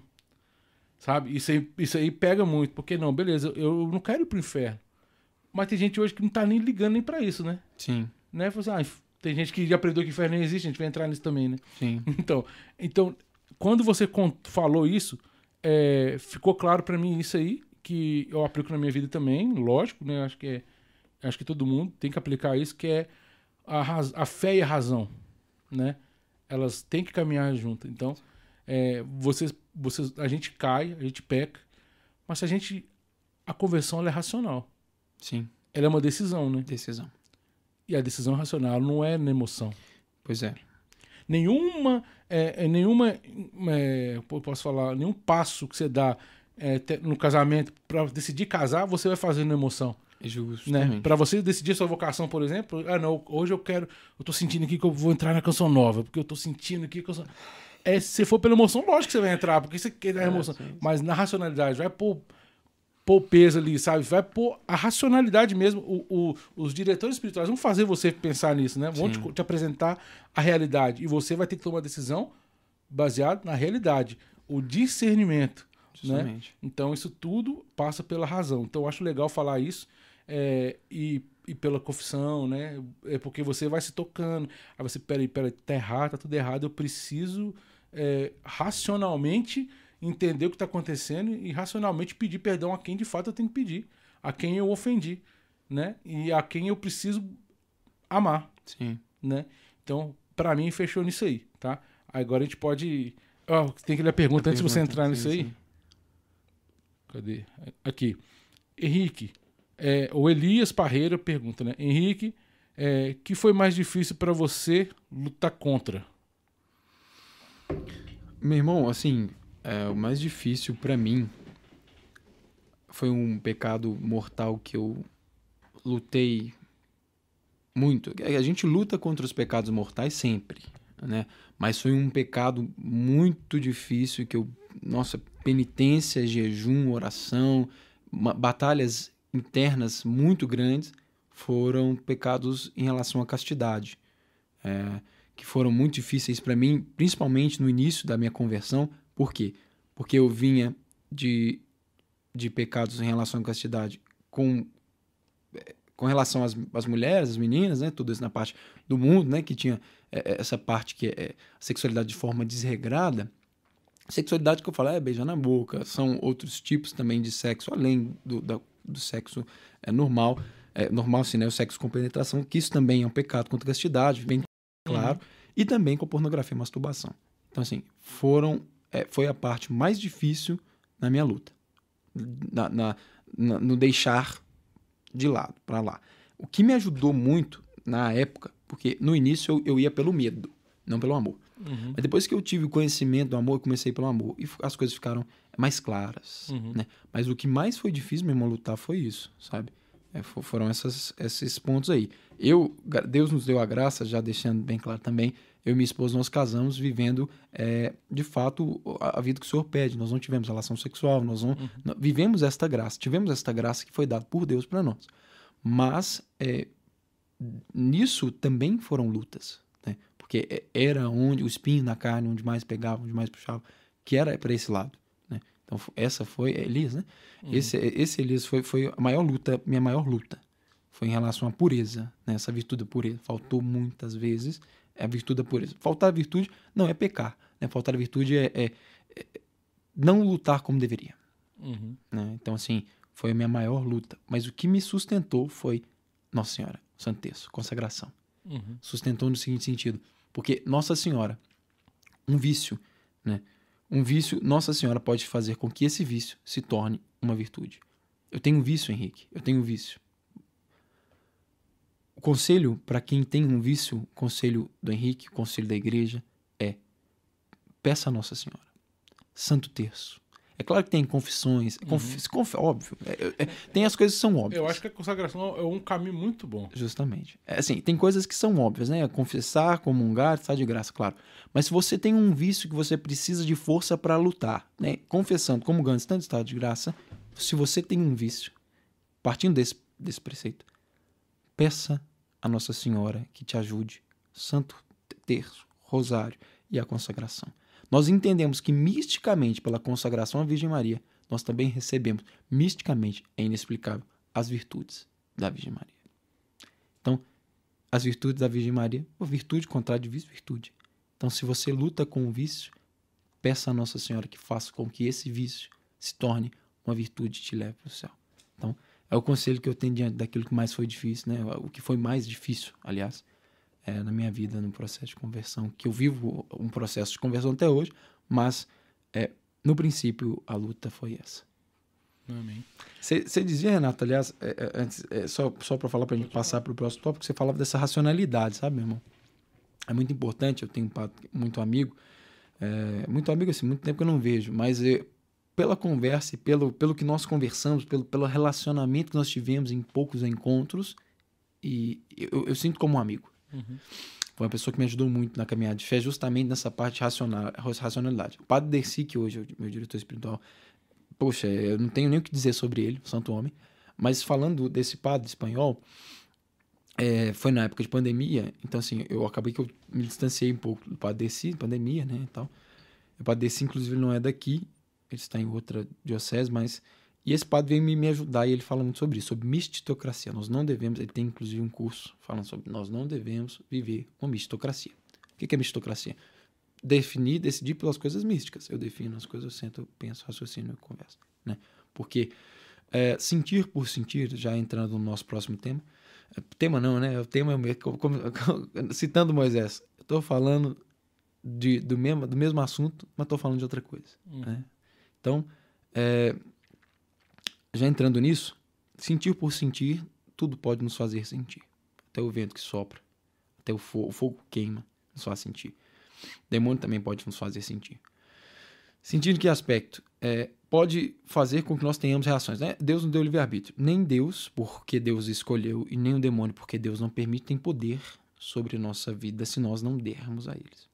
Tá? Então, assim, por quê? O demônio não pode me obrigar a pegar essa coxinha e comer. Eu tô comendo porque eu quero. Deus me deu essa graça de escolha. Então, é, mas ele pode me tentar a fazer, né? Me tentar me passar, né? Tentações. É o que ele fez com o próprio Jesus, né? É, justamente. Então, assim, essas sensações, isso, as coisas podem causar. O mundo, a carne, tudo pode causar. Sensações por sensações acabam, são coisas que acabam, entende? E, e, mas a graça de Deus, ela é, ela é de decisão, meu irmão. Entende? E se nós basearmos a nossa fé, já entrando nisso, se nós basearmos a nossa fé em sentimentos, em, em, oh, tô sentindo, tô vendo, a gente tá limitando. Eu dizia isso no sábado de uma forma muito, muito fervorosa, inclusive. Porque aqui eu tô falando tranquilo, mas eu falo bem, bem alto às vezes. mas com muito amor, claro. Mas é dizendo assim, a gente basear a nossa fé, a nossa vida em, em sentimentos que eu sinto palpável, a gente vai estar tá limitando Deus. Deus limita as coisas sensíveis? Não. Não, Deus é tudo. Entende? É tudo assim. É não me entenda mal. Isso, é, não me entenda mal. Deus é tudo, né? Claro. Não me entenda mal, mas é, uhum. é, creio que você me entendeu. É, eu estou colocando, limitando Deus, uhum. porque é decisão. Aí já dizendo agora sobre um santo, é São Cupertino, por exemplo. É São José de Cupertino. Um homem santo. Claro, canonizado, mas um homem santo desde a infância. Um homem que só de ouvir o nome de Jesus quando era criança entrava em estado de êxtase. Imagina essa graça, uhum. irmão? Um homem que, apesar de não ter nada, segundo aquele que descreve a aparência, a vida dele, não tinha nada, mas tinha graça. Não era, não era bonito, não era inteligente, não tinha riquezas, mas tinha graça. Tamanha graça que o homem flutuava, o homem voava, levitava. Até assim, às vezes as pessoas até pensam que é mentira, mas não é mentira. O homem levitava. A alma dele estava tão voltada para Deus que o corpo não prendia e ele levitava. Entende? Ficava 30 minutos em êxtase na Santa Missa. Surgiu da cruz, né? Ah, assim, São, São José de Cupertino, que, que é santo que eu estou citando, assim, eu tomo um, um, um, exemplo dele. Todos os santos têm essa parte, todos não, mas muitos têm essa parte mística. Mas eu tomo ele porque os acontecimentos místicos da vida de São, São José de Cupertino são sensacionais. Porque o processo canônico dele tem vários e vários relatos que ele flutuava. Tipo assim, o processo canônico tem relatos flutuava, flutuava, flutuava, flutuava voava, voava. Então assim, não tem como ser mentira. Era um homem que. Só que ele viveu dois anos de escuridão. Que ele não sentia Deus mais. É muito pelo contrário, ele estava sendo tentado. Foi tentado fortemente, muito forte, dois anos seguidos. E ele que vivia desde o início da vida essa parte mística, de, de ter é, essa relação com o Senhor, de entrar em êxtase, só de ouvir o nome de Jesus, por dois anos não sentiu nada. Nada. Se ele pautasse a vida dele ele tinha, nesse sentido, ele tinha largado. E aí, volto a dizer sobre São João da Cruz, a noite escura da alma, todos nós vamos passar por uma, uma parte dessa. Então, todos nós vamos passar por uma luta, vamos passar por um momento de deserto. Volto a dizer, não é tibieza, não é, é deserto. Né? Eu, um, dentro disso, só para aproveitar o momento, é, experiência minha, uhum. é, eu fui tocar num evento, estava num momento extremamente árido, uhum. sabe? Um deserto mesmo, profundo, assim. E, mas nunca parei e sempre confiei, sempre acreditei, porque eu ia. É o lado racional, porque Sim. eu preciso. Eu ia porque eu precisava. Eu não, eu não sentia nada, mas eu sabia que eu precisava daquilo, entendeu? E eu servia também porque eu sabia que eu precisava servir, né? Era difícil, cara. Não é muito difícil. E eu fui tocar num, na, na Aliança de Misericórdia. E, e, tive uma experiência lá com o Padre Lincoln. Nossa, foi muito louco, velho. O Jair tava tocando comigo esse dia, acho que ele nem sabe disso. É, é, e, ele, e eu tava, assim, extremamente árido. Vivendo essa, essa noite escura também, né? Sim. É, e ele falou, e falou uma coisa que falou assim: é, Deus nos leva ao deserto para nos livrar dos excessos. Foi o que eu estei na cabeça, velho.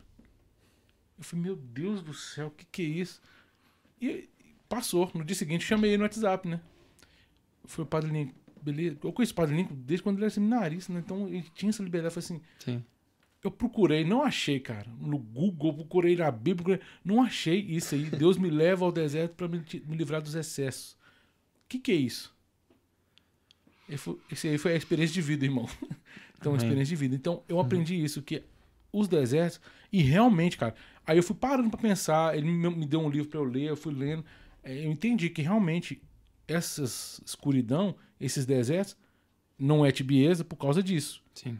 Porque ele realmente me mostrou várias coisas que eu. Peraí, isso aqui tá, tá me atrapalhando, isso aqui você pode aparar, isso aqui você pode tirar, tira isso aqui, que isso aqui tudo tá, tá te impedindo de viver o que realmente eu quero. Sim. Então o, o deserto é para isso, né? Para preparar o terreno, né? Sim. Também dar aquela misturar a terra de novo, né? Cavucar, trocar, fazer aquela aquela preparar o terreno para que realmente venha voltar a florescer, né? Porque. Eu entendi isso. É porque é, é, se, se, o, o que eu dizia, né? A gente fica preso a isso. é, Deus é infinito. Como eu disse, cada dia que se passa, eu vou aprendendo e vendo mais de Deus. E desculpa que eu não sei nada. Lendo é, A Noite Escura de uma Alma, eu tô apaixonado com esse livro. Eu- É, perce- é- é perceptível. Eu já quero Né? ler. é perceptível. Mas é, é- Eu percebi que em seis, quase seis anos, eu não aprendi nada. Você acredita, irmão? Lendo Acredito. poucas horas desse livro, um livro que demora aí, segundo o Caio, aí umas oito, nove horas para ler. Acho que é isso, oito, nove. Lendo algumas horas, menos de três, menos de duas, eu percebi que seis anos eu não aprendi quase nada. Eu falei, o que, que é isso? Então, assim, é, Deus tem essa, essa, infini, essa infinitude, né? É, Deus é infinito. E é bom eu ter, me, né, o Espírito Santo ter, ter tocado nesse assunto dentro do meu, da, minha, da, minha, da minha alma, né? Da minha mente, no intelecto, porque as pessoas, às vezes, irmão, fechando, né? Por que, que eu tô dizendo isso? Porque Deus é infinito, então cada vez a gente vai poder conhecer mais, certo? Mas falando sobre isso, né? De Deus vai tirando, vai moldando, Deus sempre quer moldar e fazer mais. A gente nunca acaba, né? Sempre tem mais, mais e mais. Mas no céu, nós vamos ter infinitamente coisas para conhecer. O ser humano não consegue conceber algo infinito, porque a mente dele é limitada, né? Então, a gente- o infinito, quando você pensa no infinito, você não consegue conceber. Nem olhos viram, nem ouvidos ouviram que Deus tem preparado para nós. né? E assim, e pensa, algo que é finito, que é desse mundo, e que é algo maravilhoso, que é um exemplo prático para as pessoas entenderem. Antes de eu dar o exemplo, eu já ouvi muitas vezes, ah, o inferno ainda às vezes não é tão ruim, né? Ó, pra você ver. Não. Porque o céu talvez não seja tão bom. Ou então, Jesus é misericordioso demais para deixar você pro inferno. É. Não é? Olha, a, a- a gente, já vou tocar nesse assunto aqui, entrando nisso, mas Tem água, irmão. Eu quero um tiquinho de água, irmão.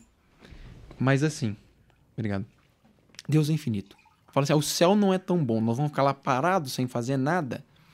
Tem inclusive uma série da Netflix que eu infelizmente vi inteira, tem um monte de, de, de temporada. É, Nossa, perdi meu tempo. É, foi um tempo que eu poderia ter lido vários, vários livros, fiz várias, várias formações e, e cursos Padre Paulo de. Ah, foi um, pe- o tempo perdido.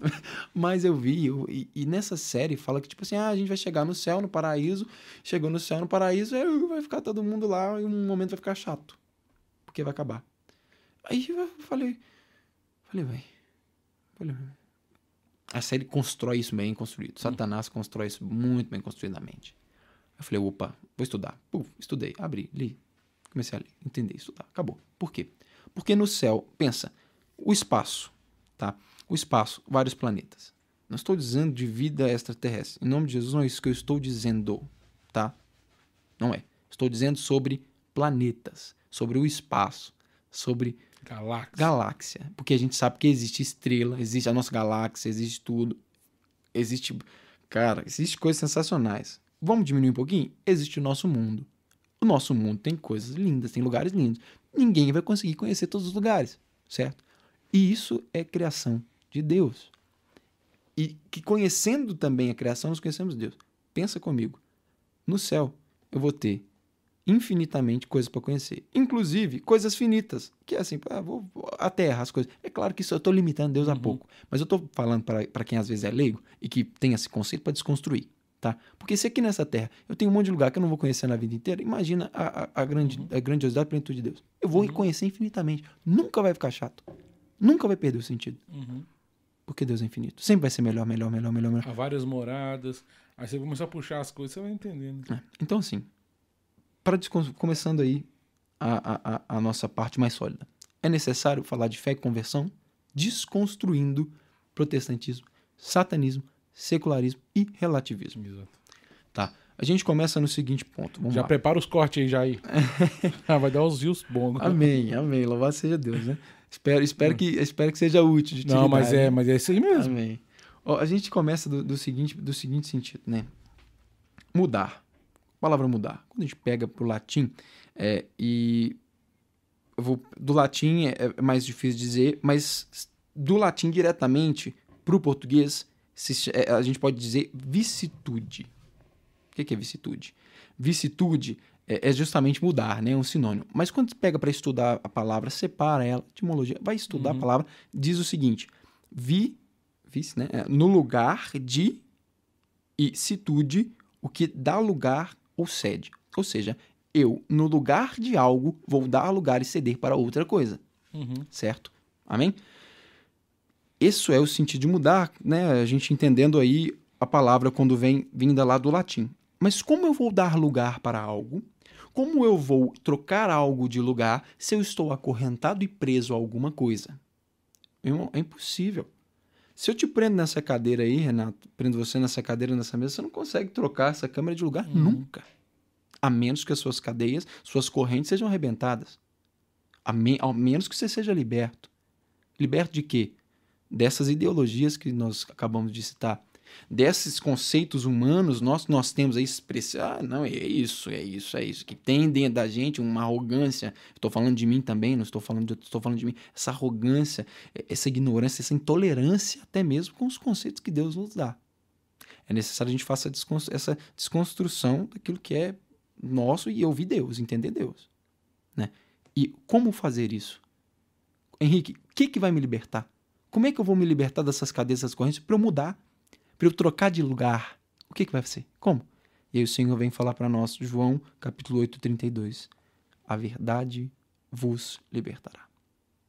E não existe várias verdades. Não existe, Ana. É verdade, é mentira, cara. A verdade é mentira. O que é verdade? Para nós católicos, a verdade, né? o caminho, a vida, é o Senhor. Amém? E o Senhor colocou a verdade dele na Bíblia, claro, mas colocou em tradição de dois mil anos na igreja.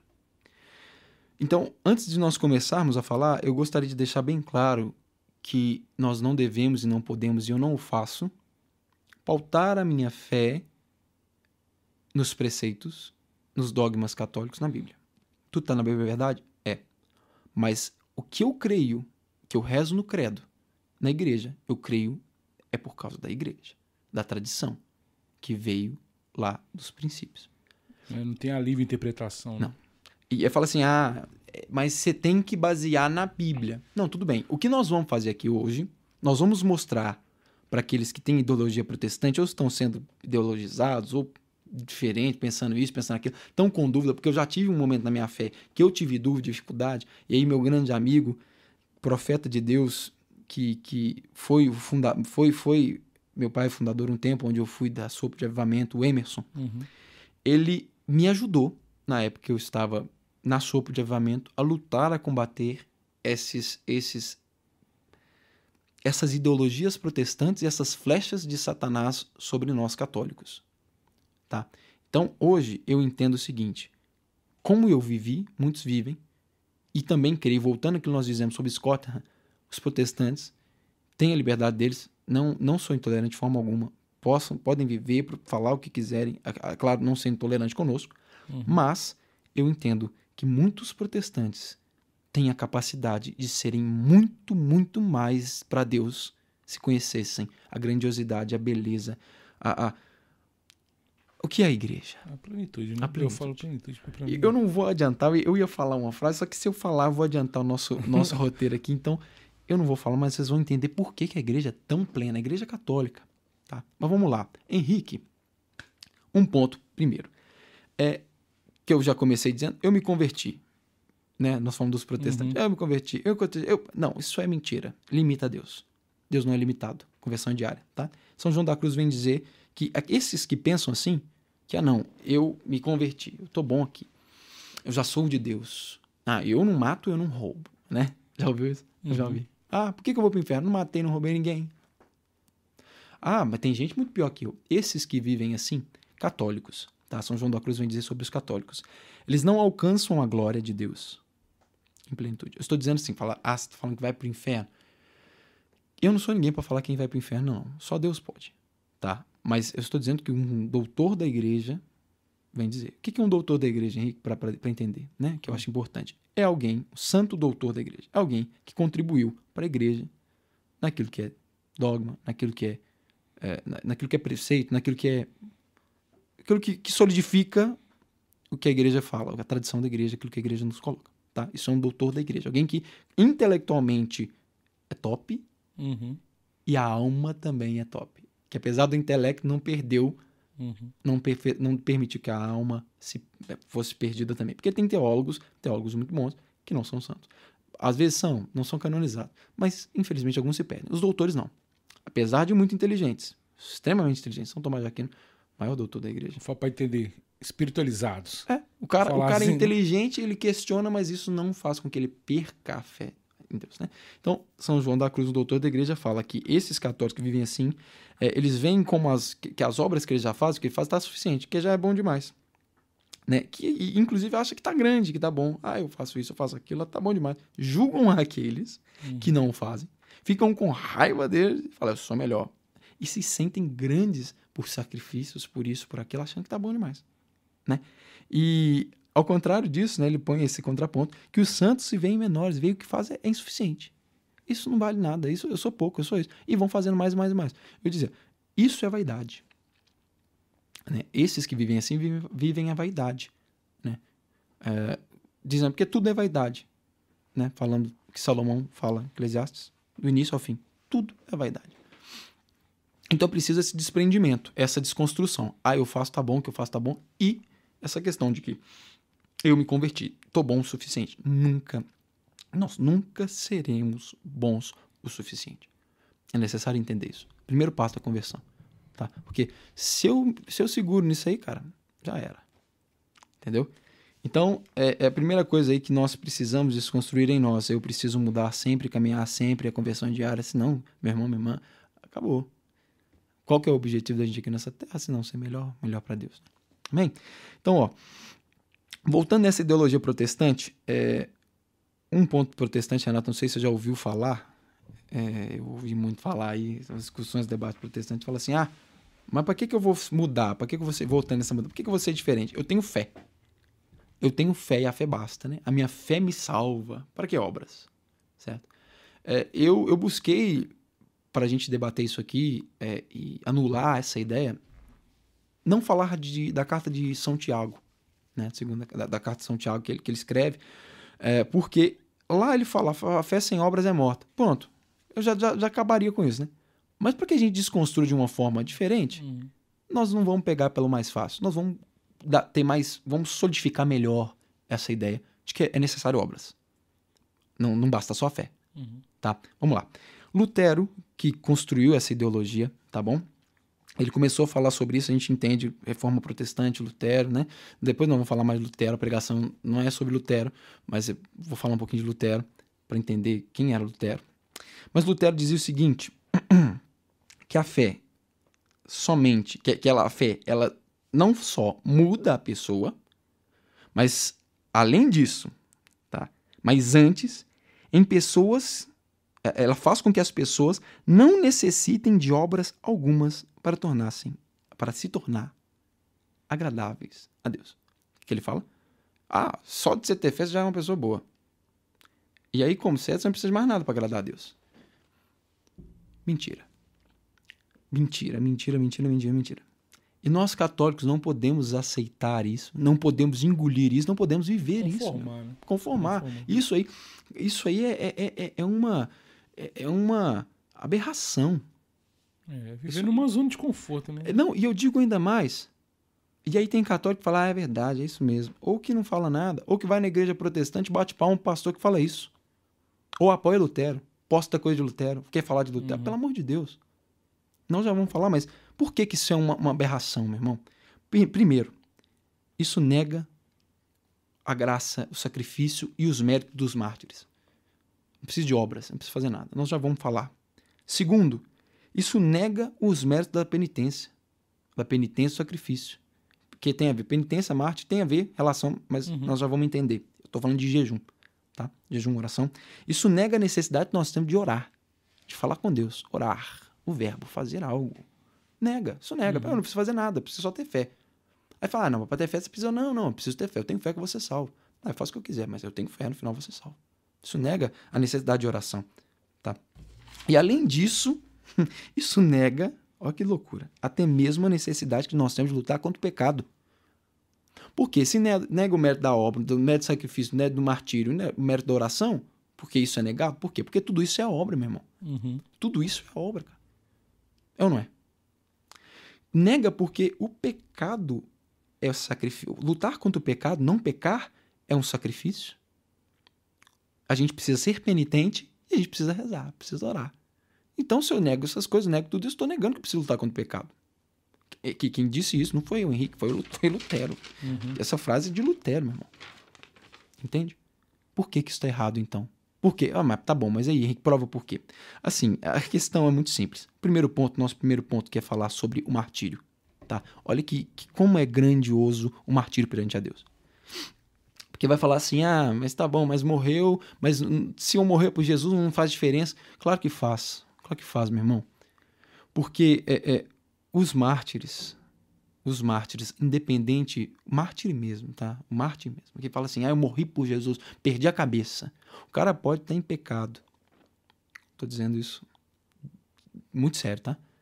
Chama-se batismo de sangue. Cortou a cabeça, derramou sangue, recebe o perdão de todos os pecados, vai direto para o céu. Então, a igreja diz: mas, Henrique, tá bom, mas debate aí, porque você está falando da tradição. Vamos na Bíblia, então, que não contradiz a tradição? A Bíblia não contradiz a tradição. A Bíblia nunca vai contradizer o que a, que a Igreja Católica diz. Atos dos Apóstolos, capítulo 7, versículo 56. Isso foi a frase no primeiro mártir da Bíblia, né? Vejo os céus abertos e o Filho do Homem em pé à direita de Deus. Quando ele fala isso, é, me esqueci o nome, inclusive, dele. É. Me ajudou Renato. Com E. Vou me lembrar. Quando ele fala isso, ele mostra que, diante da nossa fé, nós cremos, Renato, que Deus está sentado, que Jesus está sentado à direita do Pai. Amém? Amém. Vou ler de novo Atos dos Apóstolos 7, 56. Veja os céus abertos e o Filho do Homem em pé, à direita de Deus.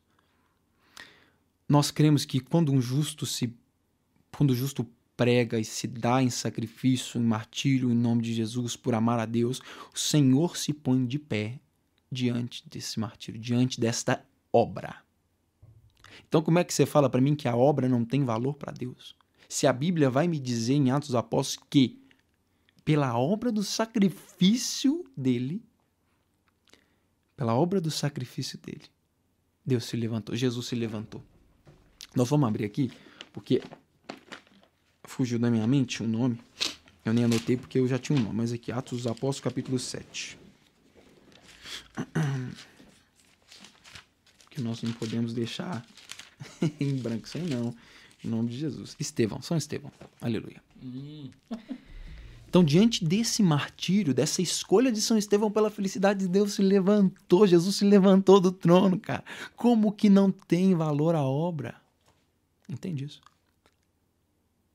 Segundo tópico, segundo ponto. Aí, aí, aí a gente já desconstruiu, mas vamos desconstruir o segundo aí para a gente desconstruir em partes, né? Segundo tópico, tópico que nega, é, essa fala de Lutero nega as penitências. Né? Lutero está negando penitência. Eu, eu, já entendo que se Lutero falou uma, uma, bobagem, falou uma gigantesca de uma aberração dessa, ele já não tem razão em mais nada. Uhum. Mas nós vamos devagar. Isso aí é o Henrique, né? Lutero fala que a obra, a obra não tem sentido, então por que eu vou fazer penitência? Evangelho de São Lucas, capítulo 5, que vai falar inclusive da relação da oração, da necessidade de oração. Lucas, capítulo 5, 35. Contudo, dias virão em que lhe será tirado o noivo. naqueles dias, verdadeiramente jejuarão. O Senhor vem falar. Porque os fariseus questionam por que, eles não estão jejuando e tal. Jesus vem dizer que eles vão jejuar, porque eles vão precisar. Vai ser necessário o jejum. Por quê? Porque há mérito no jejum, há mérito na obra. Eu tenho mérito na obra. Porque senão Jesus não falaria que eles iriam fazer. O mestre não vai estar aqui. Porque enquanto estava com o mestre, estava tudo bem, estava tudo ótimo. Mas quando o mestre não estiver aqui, eles vão precisar jejuar. Porque isso tem mérito, isso dá força para eu, eu caminhar, para eu ir para frente. Mateus capítulo 17, 21. Mas esta espécie, ele vai falar do demônio que estava no corpo do homem, daquele homem, tá? Jesus dizendo para os apóstolos. Porque eles falam, eles falam assim: é, o que Jesus põe a mão e ele sai. Falando, não, mas nós rezamos, rezamos, rezamos, não saiu o capeta. E aí? O que, que aconteceu? Jesus vem responder. Mateus 17, 2. É, Mateus 17, 21, perdão. Mas esta espécie só sai pela oração e pelo jejum. Aí eu te falo, oração é obra, o jejum também é obra. Olha só o mérito e o peso que tem isso. Peso suficiente para Deus dar a nós a autoridade em nome dele para expulsar um demônio. Porque o nosso inimigo é o demônio, né? Nós não temos autoridade. Quem tem autoridade é Deus. Em nome de Jesus, nós, nós fazemos isso. Então, é, é o mérito da, da oração, do jejum, da penitência, é tão grande que Deus, que é Deus, nos permite, em nome dele, expulsar os demônios e curar. Entende? Como é que eu vou falar que não tem mérito? Como é que eu vou falar que a obra não serve para nada? Que eu não preciso de obra para alcançar o Senhor? Né? E, e, eu falando sobre a necessidade de lutar com o pecado, é muito simples. Né? Romanos é, capítulo 6, 23, o salário do pecado é a morte. Pronto. Como é que eu não vou lutar contra o pecado? Como é que eu não vou fazer a obra de lutar contra o pecado? Se, se eu pecar, eu vou morrer. Vou morrer eternamente. Fogo do inferno, fogo da gena. E, aliás, Henrique, mas Lutero desconstrói o pecado, ah, mas a lei, São Paulo vem dizer que os protestantes usam isso, né? São Paulo vem dizer que por, porque é a lei que nos condena. Então, se nós temos, mas São Paulo não quer dizer isso, tá? Eu não vou entrar nisso, senão a gente vai ficar aqui a noite toda. Uhum. E não é isso. Mas é, São Paulo ele fala da lei e ele não vai falar que a lei não serve para nada, porque senão ele, contradiz, ele ia entrar em contradição com Jesus e ele não seria santo, e não estaria na Bíblia. Porque Jesus fala o seguinte, Mateus capítulo 5, 17, eu não vim para abolir, para abolir a lei, mas sim para aperfeiçoá-la. É, ele fala muito da justificação, né? É, é, é, é, é para mim, meu irmão, é muito simples. Como você ser relativista, sendo católico ou protestante, independe. Quando fala assim, eu siga Jesus, quando o próprio Jesus fala, eu não vim para abolir, abolir a lei. Ele não está falando das 603 leis judaicas, não, ele está falando do decágono. Uhum. Porque ele fala amar a Deus sobre todas as coisas, próximo como a ti mesmo. São duas pedras. A primeira, os três primeiros mandamentos em relação a Deus. Os outros sete são em relação ao nosso próximo. Jesus fala isso e afirma isso. Ele não vem abolir isso aí, não. E São Paulo fala da justificação, que ele veio para justificar tudo isso, né? Justamente. É, o, que, o que São Paulo quer nos dizer é que a, antigamente a gente precisava fazer sacrifício. É, precisava, nós não, né? Sacrifício, sacrificava é, é, sacrificava cordeiro, sacrificava, sacrificava isso. Mas o sacrifício de Jesus supriu tudo isso. Então, é isso que São Paulo quer dizer. Uhum. Que fez com que nós não, não pecássemos mais. É, é, é perdão, que nós não fôssemos condenados mais ele, pelo pecado. ele fala isso, justificados pela fé. Ele fala isso várias vezes. É. Fomos justificados pela fé. A gente é justificado. É. é pela nossa fé, nós somos fé em quê? Que eu vou ser perdoado, que eu vou ser salvo. Mas eu sou justificado. Eu não sou salvo por completo só porque eu creio. É entende? Então, assim, é, é, é, é esse é, o primeiro ponto diante da, da, da, dessa, do protestantismo que gera um relativismo e que tende ao satanismo, que a gente precisa desconstruir. Isso não pode entrar na nossa casa, na nossa família e na, nem na nossa igreja. Porque, infelizmente, isso tem entrado. Nós já vamos chegar nesse ponto. Por que, que tem entrado? A obra que Lutero escreveu em 1521, uma parte dessa obra, porque, para quem não conhece, não leiam Lutero. Pelo amor que vocês têm a Deus. Para que câmera que eu olho, Renato? Aqui, Pelo amor de Deus, não leiam Lutero. Tá? Lutero é um herege excomungado pela Igreja Católica. Nós já vamos falar isso. Eu vou provar para você isso em nome de Jesus com sustento. Mas é, Lutero é herege. herege. Não leia obras de heresia. Pelo amor de Deus. Mas vamos lá. Obra de Lutero que ele escreveu em 1521. Tá? Falar, ah, mas você leu? Não, não li não. Quem leu foi um sacerdote sacerdote, um padre que leu, peguei a informação e preparei diante do que ele leu. Eu não sou louco de ler Lutero, não. Mas vamos lá. Então, a gente não pode dar brecha pro demônio, né? Porque, aliás, um homem que dialogava com o demônio, vou escutar o que, ele vai escrever? Vou escutar o que ele vai escrever? Aí você fala, ah, protestante, ah, mas você está falando que ele dialogava com o demônio, que ele debatia. Jesus, não, Jesus não, Jesus debateu com o demônio. Não, Jesus não debateu com o demônio em momento nenhum. Quem é o demônio perto de Jesus?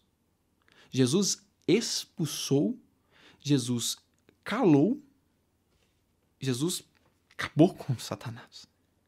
Não dialogou, não. Ele não dialoga com o demônio. Dialogar é o quê? Qual que é o significado da palavra dialogar no dicionário? A palavra dialogar é conversar, debater sobre uma ideia, um ponto e chegar a um, uma, uma conclusão comum. Eu vou dialogar com o demônio? Posso chegar a uma conclusão comum com ele? Jamais. Lutero dialogava com o demônio. Vou escutar? Vou querer ler coisas que ele escreve? Não. Mas a obra de Lutero, 1500, em 1521, pós-reforma, inicim, ele tira totalmente o valor do padre, o valor da Santa Missa e deturpa a igreja e o Papa. Tá? E por que que isso hoje está entrando dentro da nossa igreja? Porque nessa época, Renato, é, Lutero entrou dentro da igreja, né? Foi padre e tudo. E aí as pessoas têm a mania de falar assim: ah, coitado, Lutero, é porque Lutero estava falando. Das... Se você colocar no Google reforma protestante, motivo, vai falar porque a igreja vendia indulgências. Mentira, não é por isso. Não é por isso. Porque se fosse só por isso, Lutero ia escrever uma carta, um negócio. Não, Lutero escreveu obras e obras com tantas teses, 90 e tantas teses. 95, né? 95. 95. É, escreveu é, é, 95, 96, tanto de tese, de, acabando com a Igreja Católica, acabando com o Papa, acabando com a missa, acabando com a Eucaristia, acabando com padres de forma vergonhosa, com palavrões, com xingamento. Para mim, não é por uma coisa simples. É porque um herege nasceu, infelizmente, nasceu e se tornou herege desde o princípio. Né? Mas vamos lá. Essa ideologia de desvalorização do sacrifício do padre, do papa, está infelizmente dentro, dentro da igreja. Nós temos vivido, não é o Henrique que diz, tá? O padre Paulo Ricardo fala muito sobre isso e nós podemos ver. Não estou dando nomes aos bois, mas estou dizendo, nós temos vivido uma crise do sacerdócio muito grande na nossa igreja padres que acham que não. Teologia da libertação, isso eu posso falar, né? Que, contribui muito. E o cisma na Alemanha? Então, é, é, é, é complicado. Mas não vamos. Eu dei o nome. É, eu, eu dei nome, assim, eu dei nome aos bois, mas eu vou te. Vou, vou dar só esse nome só. Uhum. mas assim, essa ideologia, quando Lutero veio fazer a reforma, foi extravasante. Blum, explodiu. Tipo, é, tipo o comunismo. O comunismo no início foi uma explosão. Ah, nós temos que quebrar tudo e pronto. Hoje, o comunismo ele vai entrando nas entranhas. Uhum. E vai devagar é, é como se fosse escorregando aos poucos. E hoje é o que tem acontecido também com essa ideologia de Lutero. Vai escorregando aos poucos. E ao, ao pouquinho, pouquinho, pouquinho, o padre vai falando, ah, mas o padre é só é uma pessoa comum. Ah, mas eu não sou tão sacerdote. Ah, eu não sou assim. Eu não sou persona. Ah, não, mas é, é, é, é, é o corpo mesmo. Não, a igreja somos nós. O sacerdote, o, povo que elege o sacerdote. O sacerdote é a voz do povo, é o povo, é o povo. Né? A missa é, é o lugar de. Eucaristia e missa é o lugar de fraternidade, é lugar de todos nós, de tudo, da gente partilhar. Abraçar as diversidades. Começa por aí. E daí o padre começa a perder o sentido do sacerdócio, começa a perder o sentido da Santa Missa, começa a perder o sentido da tradição. Por que, que isso vem do protestantismo? Por que, que isso vem de Lutero? Por quê? É, Lutero falou, falava né, nos escritos dele, que o padre não era ninguém, não era nada, que isso era idolatria, que era ridículo, que o padre era um idólatra, que isso era idolatria, que era ridículo que Jesus não existia, que a missa era um escândalo, que o papa era um deturpado. É isso que ele falava. Estou usando elogios diante do que Lutero falava, que não vou repetir a mesma coisa. E aí, e falava que isso não tinha sentido. Que não, que isso aí é, é, era satânico, isso é a palavra de Lutero, não estava na Bíblia, não era de acordo com o que a palavra de Deus falava, e que isso é para enganar o povo, para controlar o povo. Mentira. Tanta mentira, tanta, tanta mentira, que isso aí foi pela Igreja Católica colocado aí no Concílio de Trento, na seção 22 do Concílio de Trento, é, canon 1751 e 1752, como heresia. É anátema quem diz que o padre não é válido o sacrifício, que a missa não é missa, que o padre é qualquer um, que o papa não vale nada, que não pode. Anátema, herege, excomungado. É. Não tem Concílio, Cristo, né? É. Concílio de Tento, sessão 22, 1751, 1752. Herege. Por isso que Lutero é herege, excomungado. Então a gente não pode duvidar, não pode discordar disso. Aí eu não vou dar nome aos bois, mas tem muita gente por aí falando isso. Católico, diz católico. Excomungado, não é católico, não. Não é o Henrique. É aqui, ó, Concílio de Trento.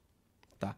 Então, fique esperto aí, para você não falar bobagem e não, não, não dar linha aí para coisa que é, que é, é herédica, né? que é heresia, melhor dizendo é a palavra, heresia. Né? Então, essas ideologias estão começando aqui, estão entrando aí, estão vendo essa crise do sacerdócio, onde o padre acha que ele não é nada, e a gente precisa combater. Nós precisamos acreditar. Nossa Senhora em Salé, nossa Senhora apareceu chorando. Elas apareceram. Eu tenho, assim, eu tenho um sentimento muito grande. Nossa Senhora sou devoto, mas tenho um sentimento muito grande. Devoção é uma palavra forte, mas tenho um sentimento muito grande sobre Salé. Porque devoção a gente conhece, a gente reza, a gente adentra no mistério. Eu, eu não, não fiz isso, mas eu aprendi um pouquinho sobre Salé, uhum. sobre a aparição de Nossa Senhora na França. Salé. O que acontece? Nossa Senhora apareceu chorando. Foi uma França após a Revolução Francesa. A Revolução Francesa, o que, que foi a princípio da Revolução Francesa? É a, a escola mente. Para você não sabe, meu irmão, a escola mente para você muito porque é, é, é o comunismo. Mas vamos lá. É, comunismo e ideias, ideias de desconstrução do, do, do, homem e Deus. Né? E foi isso que a Revolução Francesa fez. Desconstruiu a relação de homem e Deus. Né? Fez com que Deus deixasse de existir e o homem fosse o próprio Deus dele. Tá? Então, Nossa Senhora começou a ver tudo isso, e como Nossa Senhora né, aparece nesses momentos, uhum. começou a falar e ela sofria muito por quê? Porque o homem estava esquecendo de Deus. E ela usa uma frase muito interessante que o homem começou, começou a se tornar o próprio Deus, se colocar no próprio começou a deixar de cumprir os preceitos, começou a de deixar de cumprir as leis. E ela fala, olha que doido. Nossa Senhora falando de nós filhos dela. Uhum. Nós filhos dela, porque nós muitas vezes erramos com isso. Mas ela falou citando a Revolução Francesa e isso vem até hoje a gente ainda. Que às vezes fala, ah, é pequeno comer carne na sexta-feira eu entendo que hoje, porque assim, o que, que é o, o que, que é o preceito? Não, o que, que é o que, que é o, o nos é passado? O que, que nos, nos, nós, nós temos que a igreja coloca? jejum, né, é abstinência de carne. Se não é possível, abstinência de outra coisa. Se não podemos, um ato de caridade, um ato de, de um ato de piedade, beleza? Mas os homens naquela época, as pessoas não estavam nem aí. Não fazia piedade, caridade, fazia nada. Mas Nossa Senhora vem dizer, na sexta-feira numa das aparições. Mas nas sextas-feiras se reúnem em filas como cães famintos, ó, Nossa Senhora falando de nós, como cães famintos para comprar carne nos açougues. Por quê? Porque o homem começou a colocar no lugar de Deus, esqueceu dos preceitos de Deus, esqueceu de Deus, foi se distanciando de Deus. Foi se colocando no lugar de Deus e tirando Deus da linha tirando Deus da linha. Isso começou a Revolução Francesa, vem vindo, vem vindo, e aí vem é, junto, é, junto ao protestantismo, a Revolução Francesa, essas ideias todas. E isso está caindo agora é, no coração de muitos. No coração de muitos, dentro, muita, infelizmente, dentro da igreja, que esquecem dos preceitos de Deus, dos que Deus pede, do que Deus nos institui, e vão se perdendo. Vão colocando, vão achando que está tudo bem, está tudo certo, vem a tibieza, vem a frieza, e esquece de Deus, acabou. Isso não pode. Isso, isso leva ao inferno. Nossa Senhora falava isso na aparição ela fala em todas, né? Mas voltando à ideologia protestante, que vai tirando de fato de cena o relacionamento Deus e homem, o sacrifício Deus e homem, né? é, o homem sacrifica para Deus, porque o protestantismo ah, entende, Lutero coloca que o sacrifício ele vem, é, é, Deus pode nos dar, nós não podemos oferecer nada para Deus. Isso é mentira. Porque isso, isso de, de, fato vai tirando né? essa, essa importância das obras, a gente uhum. já conversou sobre isso. Mas isso desconstrói o nosso relacionamento é. de amor com Deus, cara. O, o, o, um dos livros que eu também tenho lido, eu brinquei, eu até brinquei com, com, com, com ele uh, nos bastidores, que eu, eu, lembro que o Juninho trouxe um monte de livro, né? Ele uhum. veio e chamou um monte de livro aqui na mesa. Eu brinquei com ele que a minha biblioteca tá aqui. Né? É, hoje a minha biblioteca é essa aqui, aqui tem 23 livros, obras católicas, que, que, combatem tudo isso que eu leio, que tenho lido. Né? Foi uma graça muito grande. Eu, eu, eu comprei isso aqui para poder, para outra coisa, na época, para faculdade, mas aí deixei de lado depois que fiz o que tinha que fazer e hoje me traz um retorno de poder ter um monte de livro católico aqui e ler, e barato. Né? Então, assim, você fala, oh, Henrique, mas você, a Suma Teológica é caro, essas obras todas são caras. É, é, você fala assim, uma Suma Teológica 480 né? 400 e pouco, mais uhum. 400 reais. 400 reais você compra um desse, 20 reais você assina o, o plano do Kindle e a partir disso aí você tem, com o plano do Kindle, vários livros de graça. Então uhum. não é uhum. desculpa não. Mas vamos lá. Um dos livros que eu estou lendo é um livro do padre Júlio Maria de Lombardi. Ele fala, o livro é Diabo, Lutero e Protestantismo. É, nesse livro, Diabo, Lutero e Protestantismo, é porque ele tem um livro também que é, é, O livro é Jesus, se eu não me engano, Jesus, Catolicismo é, é é? Jesus, catolicismo e Pedro. Ele faz esse paralelo que, da mesma forma que a igreja vindo de Pedro, tá, tá, tá, isso é do demônio no protestantismo, do demônio. Ele fala isso. Ele fala isso. Vou dizer. O cara tinha diálogo com o demônio, pelo amor de Deus. Mas nesse livro, ele vem construir essa ideia de que o sacerdote e que a, a igreja é verdadeiramente a igreja católica, que o sacerdote é verdadeiramente sacerdote. E que não tem esse relativismo, essa, essa desconstrução de, da relação homem e Deus. Não tem. Como ele vem, vem dizer isso? Pensa comigo, Renato. O protestantismo tem, tem cinco séculos, né? Vamos pôr assim, 500 anos. É 500 e pouquinho. Começando, né? A Igreja Católica tem dois mil anos. E eu te digo o seguinte: se desde o início, em 1500 anos, eu, é porque tem santos, depois, vamos falar 1500 anos, tem santos que se deram, que morreram pelo nome do Senhor, morreram para a igreja. São Tomás de Aquino, Santo, citar São Tomás de Aquino, nós falamos muito dele. Pensa, tá todo mundo errado? Mais de 500 mil padres, bispos e o Papa. Tá todo mundo errado? Entende? Tá todo mundo, porque ele fala que a igreja desvirtu, foi desvirtuou, que tá errado, que tudo, que tá todo mundo errado. Então, entende? Tá todo mundo, 500 mil, é, 500 é, mil clérigos, né, é do, do clero estão errados, né, diante de tudo da época de 1500, e 2 milhões, sei lá quanto, católicos, tá todo mundo errado, cara. E ele, que era uma pessoa que bebia, um, um beberrão, um arrogante, um ignorante, um, um, um deturpado, porque é, sexualmente é, eu não vou falar mais, porque quem quiser é, entender a história de é, falar os fatos da vida de Lutero, não obras de Lutero, mas essa obra do, do Padre Júlio fala sobre isso. Então, assim, um homem que, que era tudo isso vai saber mais do que todos os santos, vai saber mais do que 1500 anos. Ele, pode. Em uma noite, em, em um mês, em um ano, em dois, três anos, ele vai conseguir. Deus revelou a ele. Isso, o, Renato, inclusive falando já do Adventista Sétimo Dia Mormon, que fala assim: ah, que Deus largou a igreja, a igreja, a igreja católica, mas Deus largou porque a igreja começou a pecar e fez outra igreja. Mentira. Mentira. Isso fala que Jesus é mentiroso, estava errado. Isso é impossível. Porque Jesus fala na Bíblia que Pedro é pedra, sobre essa pedra irei a igreja, e fala no Evangelho de São Mateus que ele vai estar conosco até os últimos tempos, até a vinda dele e a volta. A volta, né? A vinda já veio a volta e nós iremos junto com ele. Se a igreja era uma, deixou de existir, é mentira. Você está falando que Jesus é mentiroso. E não é. É impossível isso, isso contradiz. Já mostra que é satanismo, já é do demônio. Então, desconstruir, é, é preciso desconstruir essa ideia, por quê? Porque o protestantismo, em todas as suas seitas, vem trazer isso, que a igreja era e hoje não é mais. Não tem como. Não tem como. Porque Mateus 16, 18, Pedro, tu és pedra, sobre essa pedra, igreja. Fala assim, ah, tudo bem, aí você está falando de Pedro aí, mas quem disse que a igreja católica surgiu de Pedro, né? Que é um questionamento protestante uhum. que, que, que, já me vieram, já vieram me indagar. E no início, há três, quatro anos atrás, eu não soube responder direito. Só tinha esse Pedro, tu és pedra.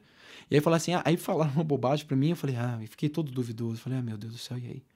Aí nós vamos estudar, junto com alguns historiadores protestantes, inclusive, historiadores católicos, historiadores protestantes, porque a teologia, ela é o estudo, né, tudo, mas tem história, tem historiadores, tem arqueologia em tudo isso. Né? E aí, quando a gente pega para estudar, a gente entende que de São Pedro, São Pedro morreu crucificado de cabeça para baixo, Roma, amém? Tradição da igreja, veio São Lino, outro segundo Papa. De São Lino até São Silvestre I, foram 30 papas. Por que São Silvestre I, Henrique? Porque os protestantes falam que a Igreja Católica surgiu em 313 depois de Cristo, que foi quando Constantino, né, imperador, permitiu que a igreja vivesse livremente. Assim, ah, então a igreja católica surgiu a partir daí. Não foi. A igreja católica teve, em média, 32 papas, é, foram 32 papas, aliás, antes de São Silvestre I, que viveu, que foi papa no ano de 314, depois Constantino, Constantino fez o decreto. Uhum. Ou seja, isso eu estou dizendo sobre a sucessão apostólica. É impossível eu negar isso. Isso é arqueologia, isso é história, meu história. irmão. Isso veio lá de trás, é impossível eu negar isso. E ele, num ato de livre interpretação.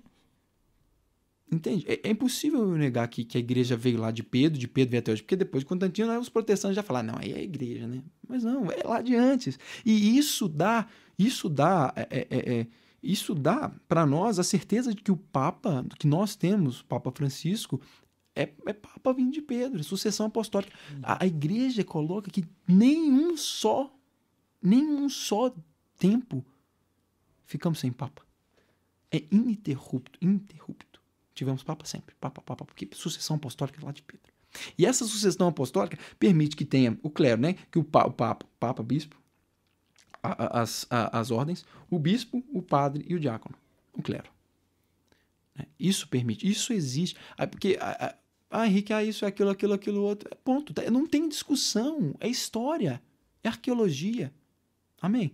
Então, nós precisamos lutar contra isso e colocar isso no nosso mente, no nosso coração. Precisa ser sólido isso.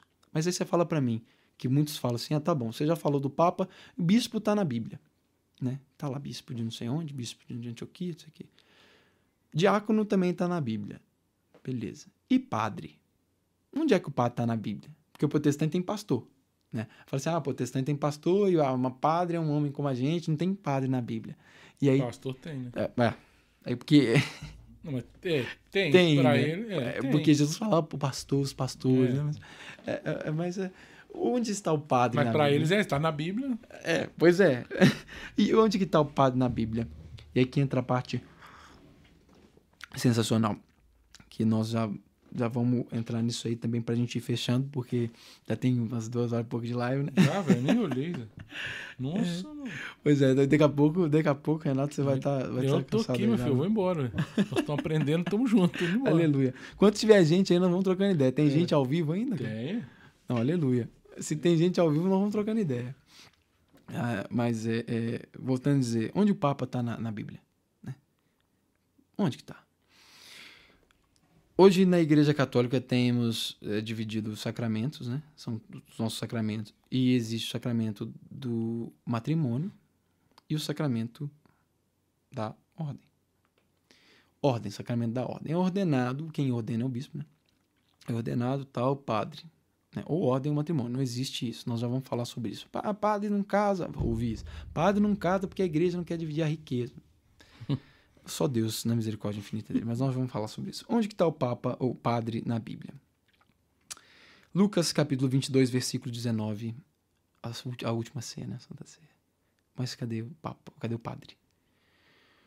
Quando Jesus fala, isto é o meu corpo e é o meu sangue, né? Então, Fazei isto em memória de mim. É isso. Ah, mas cadê o Papa? Cadê o Padre? Fazei. Isso também desconstrói Lutero, né? O que a gente falou lá Da atrás. obra. Da obra. Fazei. Mandando fazer. Obra. Isso ordena os padres. Jesus juntou doze de todos que ele tinha como discípulos. Juntou doze, aqueles que mais estavam perto dele, os doze apóstolos. E ordenou os doze. Os doze. Ordenou, deu a ordem que eles o fizessem em memória dele. Ordenou. Uhum. E esses ordenados são aqueles que passaram a ordem para frente. né? Bispos. Que passam a ordem para os Uhum. padres. Né? Mas que foram ordenados padres, né? o sa- o sacramento da ordem, porque a ordem padre, bispo, né? que, um bispo não chega bispo nada, é diácono, Uhum. padre, bispo. E aí os bispos é, é, é, pode virar padre, alguns bispos, mas é- não é sobre isso, né? Mas o padre tá aí. A ordem, o padre é o sacramento da a ordem. Jesus ordenou 12 padres naquele dia. Como assim 12? Porque e Judas, né? Judas foi ordenado, Judas foi ordenado padre. Mas como assim, Henrique, Judas foi ordenado? Porque Jesus sabia que Judas ia fazer tudo aquilo, óbvio que sabia. Mas Jesus quis dar para nós, primeiro, um entendimento de que padres infiéis existem, de que pessoas infiéis existem, que padres infiéis que vão errar, que vão falhar, existem. Mas isso não tira a graça de padres que são grandiosos, como os outros 11 que foram ordenados pelo próprio Cristo, que são santos. Ele quis nos mostrar que existe o joio no meio do trigo. Ele vai É. falar de novo, que Uhum. padres existem, sim, mas isso não tira a graça daqueles que são bons. né? E o padre está aí, né? Fazer a ordem, o sacramento da obra, né? O sacramento da ordem, perdão, a obra, né? Fazer algo. Amém? Isso é para desconstruir mesmo que padre, o padre está na Bíblia. Né? Estou dizendo isso. É, é, são, nós estamos passando mais rápido, nós vamos aprofundar em tudo, porque cada, cada Mas pode dá um faz- A gente podcast. pode né? fazer um outro, é, ué. nós, nós já vamos, vamos Pode finalizar. fazer um outro. Esse tema aí é legal. É legal, pode- é legal, cara. É, é, mas é, nós, nós já estamos concluindo aí, né? O pessoal também não, não querer cortar minha cabeça, né? É Marte. Marte vai. Se for em nome de Jesus, eu quero. mas assim, é, além disso tudo, eu falar, ah, tá bom, o padre tá na Bíblia, mas onde é que diz que o padre não pode casar, né? Que é aquela questão que a gente comentou antes. é, é necessário a gente entender. Para nós católicos é muito simples, né, Renato? Mas é, é para o protestante não, porque essa live é para nós católicos criarmos substância. Isso, é, é, essa pregação, aliás, é para que nós católicos criemos substância, criemos solidifiquemos a nossa fé na pedra, na rocha que é o Senhor, né? Pedra angular.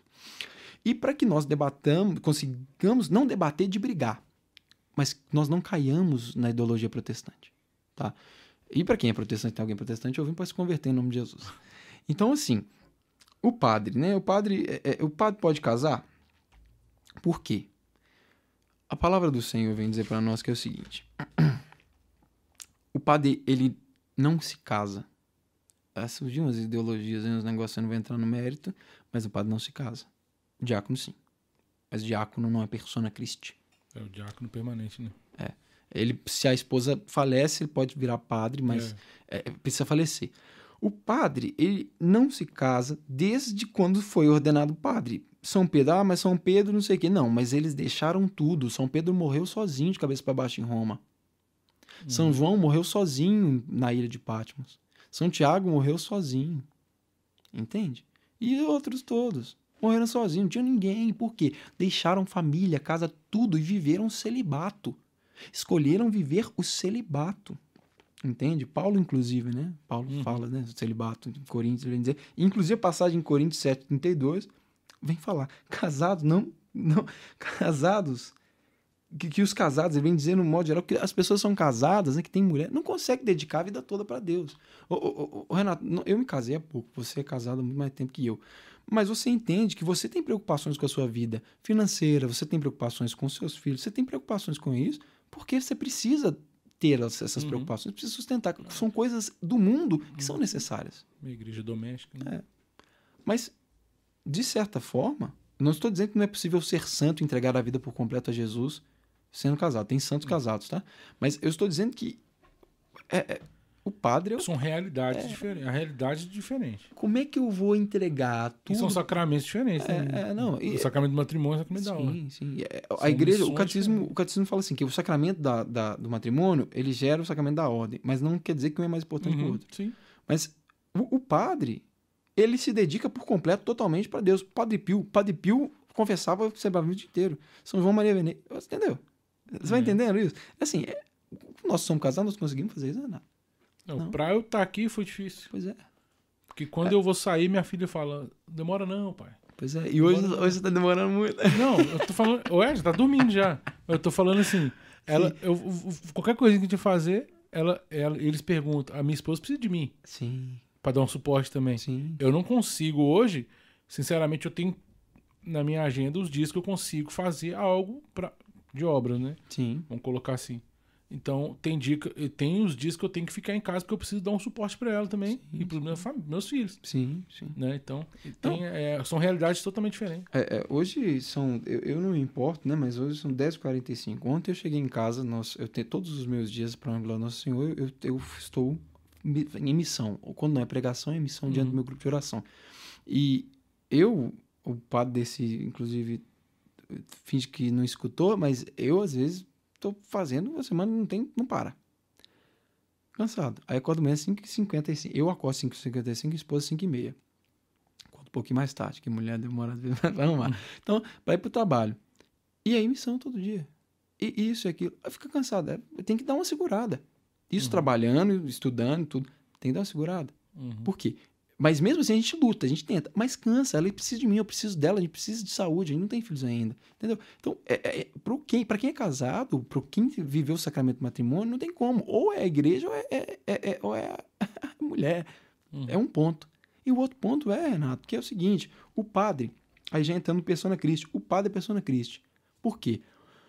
São João vem dizer vou citar São João, Gênesis também coloca o próprio Jesus falar que quando nós nos casamos, homem e mulher, será feito de vós um só carne, só corpo, só espírito. Amém? Amém.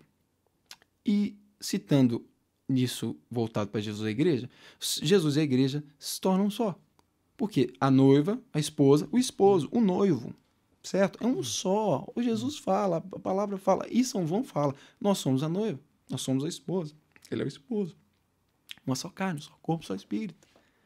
Então, o padre, pela igreja, estola, né, o peso da igreja estola, representa, ele se torna. São João Maria Vianney diz que o padre, durante a missa, não é mais padre, é Jesus.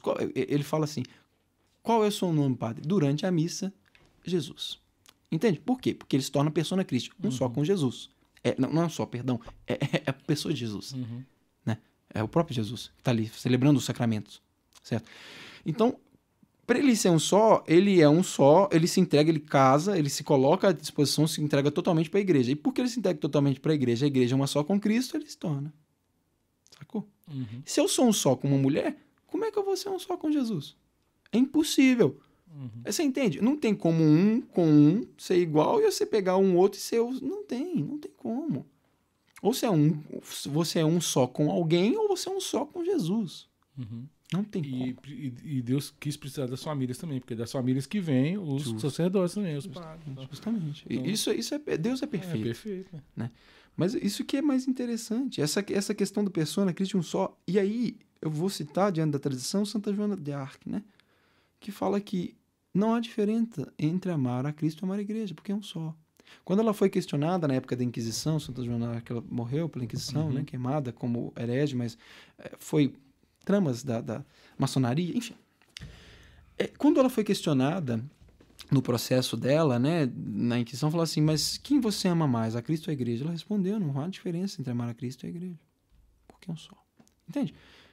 Baseado nisso, eu falo, é, é um só, Cristo e a igreja, se Cristo e a igreja é um só, o padre com a igreja se torna um, casando é Cristo e o padre.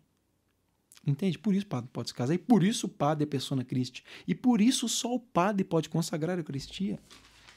Entende? Só o padre pode consagrar. O padre não é homem como nós. Não é. Não é, porque é persona Cristo, já acabei de explicar. Só o padre pode oferecer um sacrifício perfeito, não sacrifício de dor. Tá? No caso de Padre Pio, sim, mas porque na Santa Missa Jesus não sofre. É, é, o sacrifício de amor. E só o padre pode ser, oferecer isso em plenitude, porque é persona Cristo. O pão e o vinho. Oferece o pão, oferece o vinho. Orações distintas. E se torna corpo, sangue e alma divindade. Entendeu? Então, só o padre pode fazer isso. O pastor não pode. O pastor não pode. Aquilo ali, o pastor que o pastor oferece, é, é que está lá, é, é, pão e vinho mesmo. O padre não, ele oferece como o próprio Cristo. E aquilo se torna corpo e sangue. Como pessoa Cristo, como persona Cristo. E a graça de Deus, o milagre da transubstanciação acontece. Mas é o padre. Por quê? Porque Jesus deu a ordem para o padre, na Santa Ceia de última ceia, fazer isso em memória de mim. Fazer. Só o padre pode fazer. O pastor não pode. Por isso é a comunhão é só a igreja católica que tem. Corpo e sangue. O resto é comida e bebida. E, e tem os milagres eucarísticos para provar isso, né? É, não, nem vamos falar disso, não vamos fazer é, não. mais um podcast, né? É, é para provar que existe a, a, a Deus, Deus quis provar isso. Deus quis provar isso. Amém? Então, assim, sobre o padre, eu acho que está esclarecido. Tá. É, eu acho que, que isso é importante, sabe, Renato? Então, assim, eu creio eu que, se há alguma dúvida, não sei se tem pergunta, nem sei como é que o pessoal está aí. É, se tem pergunta ou não, eu creio que está esclarecida essa questão né, do padre. Não, pergunta só mexendo oi, glória, glória a Deus. Aleluia. Henrique então, sempre teve o chamado para missão. Amém. Louvado hum. seja Deus. Então, assim, para a gente finalizar, meu irmão, finalizar mesmo, eu não posso deixar de dizer, de desconstruir a ideia protestante contra a minha mãe, a Virgem Maria. Porque o ataque maior é sobre ela, entre aspas, mas eu vejo que há um ataque muito grande relacionado à Nossa Senhora, porque Satanás, desde o princípio, não vou entrar nisso não mais duas horas, então ele tenta desconstruir isso porque eles pedem uma graça muito grande, que é até a Virgem Maria, as virtudes da Virgem Maria, a força que ela traz para nós, a intercessão que ela traz. Ah, mas a intercessão é só de Jesus. Jesus, só Jesus intercede a Deus, verdade. A nossa intercessão perante Deus é Jesus. Mas a intercessão a Jesus são os santos, a Virgem Maria, São José, glorioso São José, maior de todos os santos. Aí vai falar, ah, mas por que, que eu posso falar diretamente com Deus? Você é pecador, fraco, falho humano, você não é nada. É um monte de pecado, você não é imaculado, não tem mácula, tem um monte de defeitos, você pensa um monte de coisa, você é interesseiro. Nossa Senhora, não. Pede para ela, vai ser muito mais agradável. São Luís, Maria, Guilhom de Montfort. Peça a Nossa Senhora que entregue a Jesus, porque o pedido dela é muito mais agradável que o seu. É desinteressado. Então, é um motivo. Mas é, os protestantes pedem essa graça. Ah, porque adorando imagem, faz imagem, faz santa. Aí a questão é, imagem. A gente adora imagem? Não. Adorar é colocar acima de mim. É me prostrar, me colocar, colocar acima de Deus. Eu adoro imagem? Claro que não. A imagem é maior que Deus? Claro que não. A imagem está acima do, do, do, universo, o santo está acima do universo? Claro que não. Adorar, colocar acima de tudo. É, e Nossa Senhora não era uma santa comum. Ah, claro.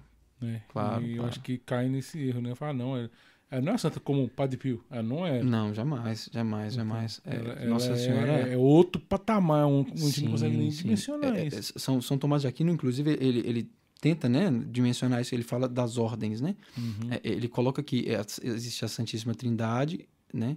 E existem a ordem da graça, que é a ordem que tem ligação com a união hipostática, né? Que é Jesus se faz carne, né? O verbo se faz carne e habitou entre nós, união hipostática.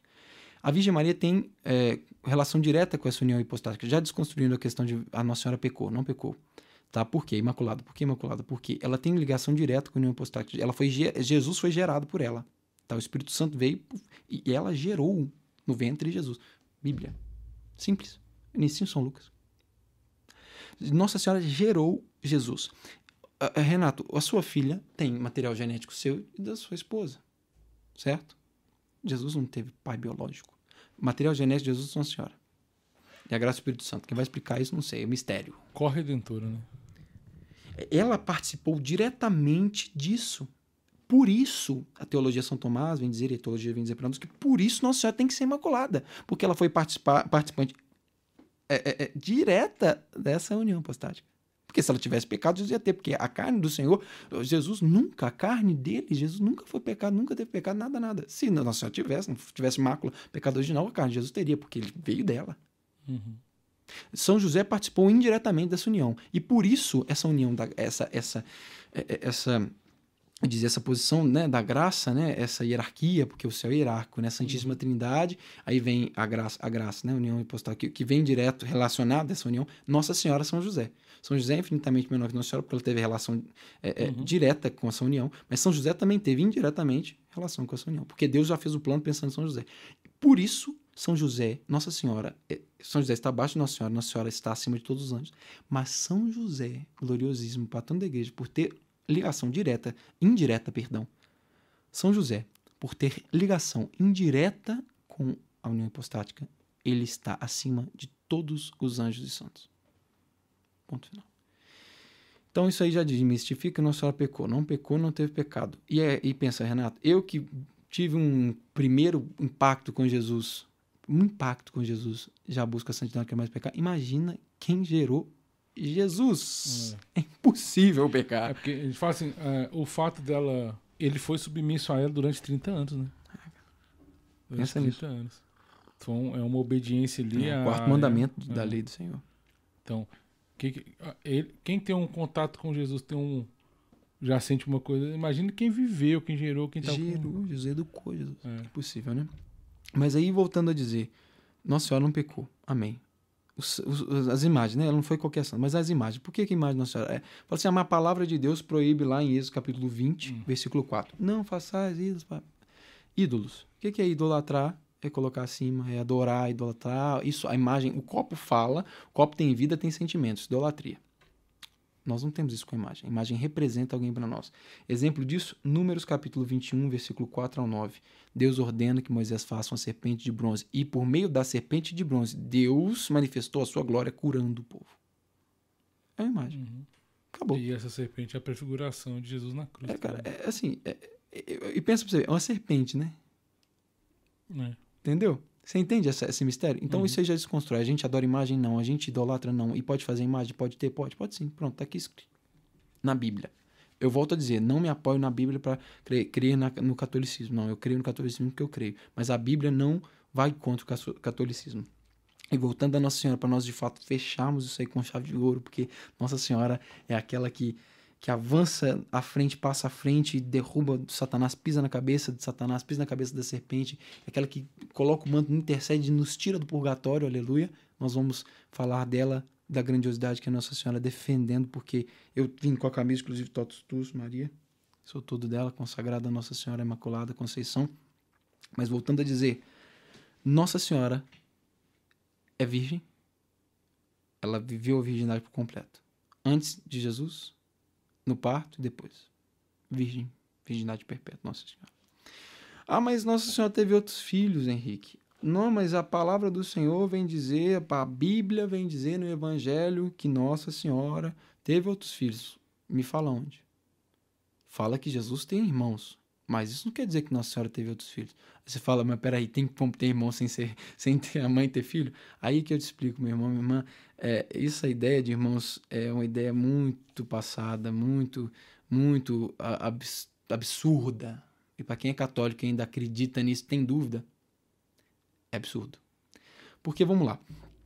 Nossa Senhora. Nossa Senhora. É, São José morreu antes de Nossa Senhora. É, antes de Nossa Senhora né, e ao céu. São José antes da crucificação do Senhor. Mas é, não existe motivo de Nossa Senhora ter outros filhos. O porquê? Porque São José e Nossa Senhora fizeram um voto de virgindade perpétua. Mas para quem não é católico, ou para quem ainda tem dúvidas e acha pouco, vamos lá. Irmãos, quando a Bíblia fala irmãos de Jesus, é, sempre quando a Bíblia fala irmãos, ela está citando e falando sobre cosangu... é, parentes de sangue. Uhum. É, para a Bíblia, nós não seríamos irmãos.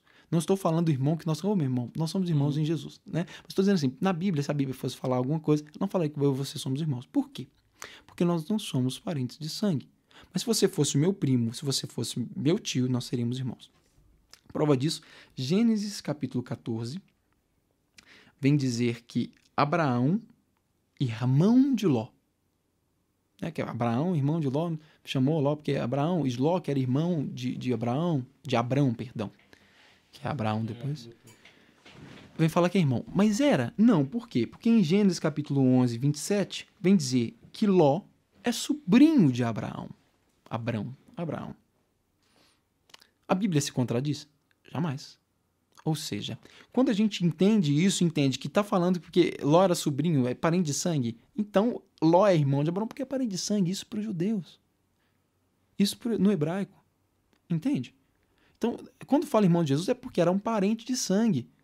Me prova, Henrique, vamos lá, vamos provar. Para finalizar com chave de ouro. João, capítulo 19, 25.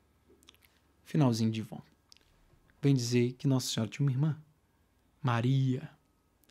Porque o Evangelho é, vem falar para nós né, que, que Maria, mãe de Tiago, e, né, vai falar que Maria teve filhos. Né? Que, ah, porque é, João, Tiago, é, João, Tiago, José, é, Simão, Tiago, José é, eram filhos de Maria. Não é dessa Maria que está falando, não é de Nossa Senhora. Porque a palavra vem dizer em Marcos capítulo 15, 40, que essa Maria, mãe de Tiago, estava andando junto, estava andando junto com Maria, mãe de Jesus. Entende? Tiago menor, porque Tiago maior era filho de Zebedeu. Uhum. Né? E filho de Zebedeu, a mãe dele era outra. Uhum. Né? A mãe dele era outra e a palavra vem dizer isso para nós. Mas esse Tiago menor, que fala que é irmão de Jesus, é primo de Jesus, porque ele é filho da mãe, é, é filho da, da irmã, irmã de, de, de, Maria, Nossa de Nossa Senhora. Vou falar assim que isso, faz, né? é, Vamos lá. Tiago menor é filho da tia de Jesus. Pronto. E pronto. Tanto essa Maria que é falada, né? A irmã de Maria que estava junto na cruz com ela, aos pés da cruz. Maria de Cleófas. É a mesma Maria. Aí a gente vai entrar em outra coisa, não vou entrar nisso por causa do tempo, porque senão a gente iria mais. Mas a palavra de Deus, você pode pegar e anotar Marcos 15, 40, Mateus 27, 55. Vem falar isso. Que a Maria que estava junto com Nossa Senhora era mãe desses de Tiago e de José mostrando que essa Maria, é, é, é, esses filhos que Maria teve, não foi de Nossa Senhora, foi de uma outra Maria que era irmã de Nossa Senhora. Entende? E por isso eles eram primos de Jesus e por isso irmãos. Não tem sentido nenhum. Nossa Senhora não teve outros filhos. São José não teve relação com Nossa Senhora. E nem Nossa Senhora com São José. E ela não casou com homem nenhum. Entende? Não casou. Porque se tivesse casado e se tivesse tido outro homem, Jesus não ia dar João para Nossa Senhora. Nossa Senhora Pavão não ia precisar. Entende? E ele estaria com Nossa Senhora na cruz, pensando aqui, viajando na maionese. Uhum. Bom, quem, imagina, meu marido vai estar comigo na cruz, meu filho. Não, estaria. E quando nós vamos estudar a tradição da igreja, Nossa Senhora e João andavam juntos, tanto em Éfeso, quando João vai para Éfeso, onde ele é jogado, quando ele é, é, foi quase martirizado, porque não foi martirizado porque Deus não permitiu. João é um apóstolo que não morreu pelo martírio, nesse, nessa questão de sangue, né? Morreu pelo isolado, também é um martírio. Nossa Senhora estava com João. Mas não tinha mais ninguém, era Nossa Senhora e Ivon. Entende isso? Era Nossa Senhora e Ivon. E, e por que, que eu digo que nós temos uma graça maior que os protestantes não têm? E eles perdem essa graça. Eu comecei dizendo isso no início, falando sobre Nossa Senhora. Por quê? Nossa Senhora, vamos lá. Quando nós pegamos o livro de Gênesis, o sacrifício de Abraão, que ele ia sacrificar Isaac, deu a Abraão uma bênção por, por todas as gerações. Abençoou, deu uma graça imensa para as gerações de Abraão. Amém? Uhum. Amém. A palavra do Senhor está lá. E quando nós entendemos o sacrifício de Isaac não aconteceu, Abraão ia fazer, Deus parou. Esse no monte onde seria feito esse sacrifício foi onde foi construído Jerusalém, Uhum. tá? E uma cadeia, cadeia, uma das uma cadeia desse monte, de tudo isso, né, dessa montanha, é o monte onde Jesus foi crucificado, Monte Calvário. Faz parte Uhum. de, de, do- do- de onde Isaac seria sacrificado. Ou Outra- seja, Outra prefiguração. Né? ou, ou seja, esse sacrifício que Isaac não foi sacrificado foi feito por Jesus. Uhum. E o que Abraão fez e recebeu a bênção, Nossa Senhora fez muito mais. Porque Nossa Senhora deixou o filho dela por completo ser entregue ao Senhor, ser morto por inocente, ser crucificado. Ela permitiu. Se Abraão, que era um homem justo, mas né, Abraão Nossa Senhora nada a ver, Nossa Senhora é infinitamente maior, mãe de, nosso, mãe de Deus, mãe de Deus, se ela permitiu que o filho entregou o filho por completo para ser sacrificado, tipo Abraão fez, mas muito maior, Uhum. a bênção que Nossa Senhora recebeu sobre as gerações dela é infinitamente maior do que a bênção que Abraão recebeu. O sacrifício, existe um paralelo. O sacrifício de Abraão, Nossa Senhora, Isaac e Jesus. Mas Jesus, infinitamente maior, né? Não tem comparação. Foi sacrificado, morreu por nós tudo mais. Existe esse paralelo. Mesmo, mesmo lugar, mesma cadeia de montanha, mesmo monte e tal. E Nossa Senhora entrega completa. Se Nossa Senhora, a entrega dela foi muito maior, a bênção de Deus sobre ela foi muito maior. E essa bênção é nossa. Porque Jesus nos dá de filhos para Nossa Senhora. E quando nós nos tornamos filhos, tomamos, assumimos esse lugar de filhos da Virgem Maria, filhos de Nossa Senhora.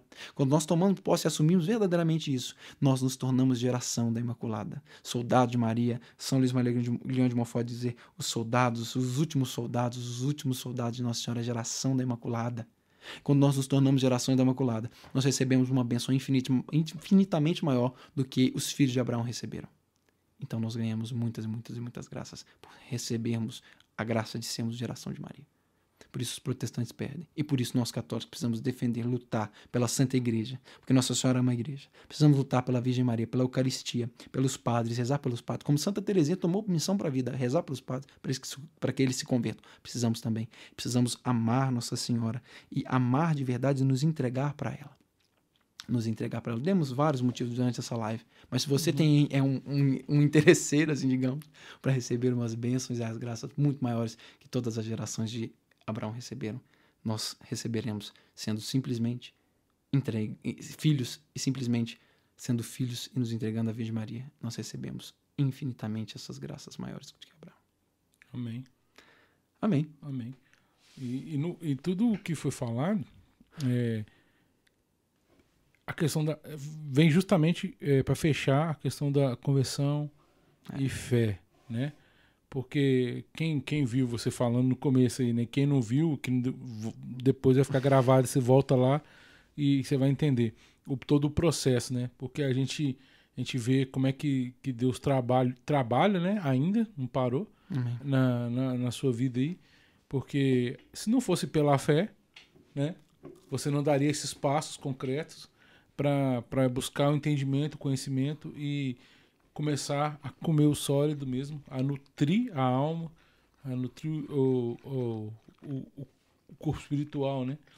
Para entender o que, que é a vontade de Deus, para discernir o que, que Deus quer. Então, é, o, a mensagem de hoje que fica é essa, né? Que é, existe a metanoia, existe a mudança de mentalidade que passa pela racionalidade, né? Que, que ilumina o seu intelecto para que você comece a, a entender de fato o que que Deus, quem que é Deus, o que que é Jesus, qual que é o plano da salvação, como é que foi o projeto da salvação, por que que precisamos passar por isso e que a eternidade é, é- é infinita Infinito. e que a gente tem que ter essa noção de que não do que que é, né, mas que existe algo ainda maior que os nossos olhos não viram, ninguém viu, que Deus tem preparado para nós, como diz São Paulo. Então é, é, é a live de hoje é isso aí, cara. Pra gente poder viver essa, essa quaresma aí ainda. Uhum. é, buscando o que, que verdadeiramente, né? Depois eu peço que você deixe essa mensagem pra galera também, o que você quer de final aí. Uhum. Mas que pra mim fica isso aí muito claro, que é os passos racionais que tem que ser feito e pela graça, graça. buscando a graça. Porque por nós mesmos, o, o, o- a gente não faz, o, o, Henrique também não faria por ele mesmo, Uhum. não daria esse espaço. Por isso que a gente fala que é racional e também é divino, né? Tem a graça que é divino, que é o Espírito Santo. São Paulo fala, né? tudo que a gente faz, a gente faz pela graça do Espírito Santo. Por nós mesmos, a gente não faria nada, a gente é errante mesmo por natureza e pronto, acabou. Mas a gente tem o Espírito Santo que nos foi dado, né? Que é o doador de todas as graças, de todos os dons. Então, a gente, por essa graça, a gente vai superar aquilo que é, é, humano, né? Que nos, nos, nos- que é carnal, né? Amém. que nos impede de viver é, o que é divino e o que, o que, que é eterno, né? Amém. É, estude sobre, sobre eternidade também, eu acho que é- ajuda muito a passar por essa parte da, da, da nossa vida, né? Terrena. Ó. Quer, quer material? Pode falar? Pode, lógico. Pode falar? Ah, material sobre a eternidade, se quiser anotar aí, ó. É simples, rapidinho de ler. É, Os Três Sonhos de São João Bosco. Tá? Ah, sim. Muito bom, muito bom e de é ler. fininho, né? Pequenininho. Pequenininho, muito bom. É, outro livro muito bom também, O Tratado do Inferno, muito bom de ler. Que fala também sobre as moradas, sobre essas coisas, sobre o que é o céu, né? Hierarquia também, Castelo Uhum. Interior, Santa É, Teresa, é legal. muito bom também. E tem mais uma aqui que fala sobre eternidade, porque a gente pode, é, é por amor também e também pela graça. A noite escura da alma, né? Não tem nem o que dizer. É, e tem também mais uma aqui para a gente finalizar essa, essa questão, que é muito bom também, que é o Tratado do Purgatório, que é de Santa Catarina. Então, Tratado do Purgatório, que vem falar um pouco dessa questão da eternidade, de tudo isso, né? Daquilo que a gente, é, que a gente precisa entender que é bom, né? Para o nosso coração, para nossa alma, para a gente formar também bem. É, É, entender que somos nós somos estrangeiros aqui, né? Estamos aqui de passagem. É, o nosso Exatamente. lugar é o céu, como diz o- a, a música do Dunga, né? E é verdade, o nosso lugar é o céu. Então a gente não tem que é, buscar a, vamos dizer, a- a- essa mudança por medo do inferno, né? sim.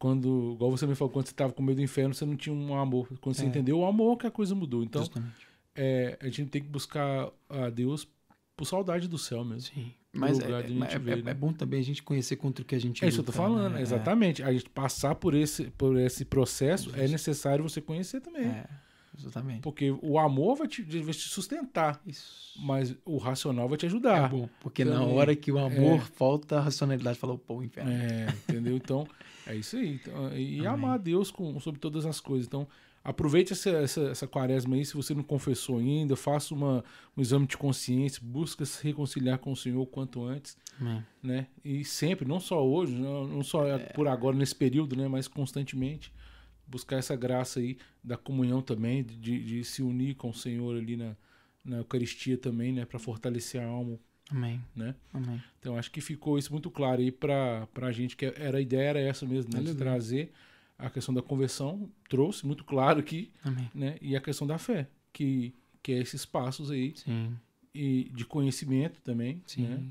Isso é, é só o princípio, né, Renato? Porque tem muito, muito, muito mais coisa. A gente sabe muito pouco, né? Mas é o estudo, estudo diário, a busca diária faz com que a gente eh, não seja controlado pelas coisas que são demônio, porque Santa Catarina de Sena diz, né, que Deus mostrou ela que Lutero estava no inferno. E a partir disso aí a gente vai entendendo. Então, quando a gente vê o que o Santo diz, a tradição diz, a gente começa a renunciar a essas coisas, deixar isso de lado e buscar o que é de Deus. Porque quando a gente entende o que é ruim, a gente separa o que é ruim e vai se nutrindo do bom. Então, por isso, estudem, busquem entender do Senhor. Essa pregação, essa, essa live ficou grande, eu sei que ficou, mas eu, eu podia ter deixado vários tópicos. Mas por que, que eu não quis deixar, Renato? Porque para aqueles que viram, aqueles que vão ver, para que eles tenham a oportunidade de voltar. Tem, tem, eu, eu citei o Eudes, o Eudes fala muito de purgatório. Eu falei, ah, não vou falar porque o Eudes já fez uma live duas horas por isso. É sobre isso. O Eudes fala de purgatório, Padre Paulo Ricardo. Se você tem dúvidas, busque, vai, estude. Você tem dificuldade de ler, Comece com um vídeo, comece com um podcast, com um vídeo, Uhum. porque a partir disso vai surgindo a vontade do seu coração para você começar a ler, você começar a estudar e, e- Uhum. e nisso. Mas não deixem de estudar, porque quando a gente estuda, quando a gente busca essas verdades do Senhor e se e, e fica, de fato, solidifica a nossa fé nisso, é, o inimigo não pode destruir. Né? Quando a gente de fato constrói a nossa fé na rocha angular, na pedra angular que é o A Senhor. gente só pode amar o que a gente conhece. né? Exatamente. Então, a gente conhecendo, a Amém. gente ama com força. Amém. Mas é como E fase ainda- final, né? Porque você pediu para finalizar. Faz, faz aí pra gente gravar aí, fazer um corte da hora. É, eu queria, como mensagem, deixar que, independente das lutas e das batalhas que você vive ou você tem, ou das alegrias, busque o céu e a santidade, porque não existe alegria maior do que a alegria do céu. São João Bosco vem dizer que a maior alegria nessa terra é incomparável à menor alegria no céu. Para chegar ao céu, nós precisamos buscar a santidade e sermos santos. Então, busque a santidade, busque a Deus, para que nós possamos juntos nos alegrar, nos banquetear juntos, né? E felizes um dia no céu. Salve Maria, paz e fogo. Amém. Pra mim já deu, Jaizão. Pode fechar aqui, já fechou com chave de ouro. Aleluia. Beleza? Muito obrigado. Quinta-feira que vem. Já cortou? Quinta-feira que vem estaremos aí com quem mesmo, Jair? É, me ajuda aí, porque eu- minha cabeça tem. Mas Toda quinta-feira, às 20h30, quando não tem, é porque às vezes acontece um imprevisto, algum compromisso que não dá, mas a gente está aí toda quinta-feira trazendo o conteúdo, né? É o Fernando Pereira, que vai falar sobre Noite Escura. Opa. Se quiser vir, irmão, se estiver aí, a gente senta Vamos aqui ver. junto e ele, e você me ajuda a apresentar. Convite ver, feito ao vivo, não tem como negar. Aleluia. Então- vou ver, vou ver, vamos ver. Se não tiver, Tô brincando, tô brincando. Sem pressão, sem pressão. se não tiver pressão. pregação, a gente Não, vê. sem pressão. Sem pressão. Vai no- na sua missão, tranquilo, fica em paz. Aleluia. Foi só pra, pra te zoar. Amém, mesmo. não, aleluia. Mas olha, se viesse ideia, sensacional. Aleluia. É, então, o Fernando Pereira fala sobre noite escura, a- também fazendo esse caminho da quaresma. Então, é, num- num- num- ative sua notificação, já, já deve estar aí a live, tá disponível só para você já ativar a notificação, beleza?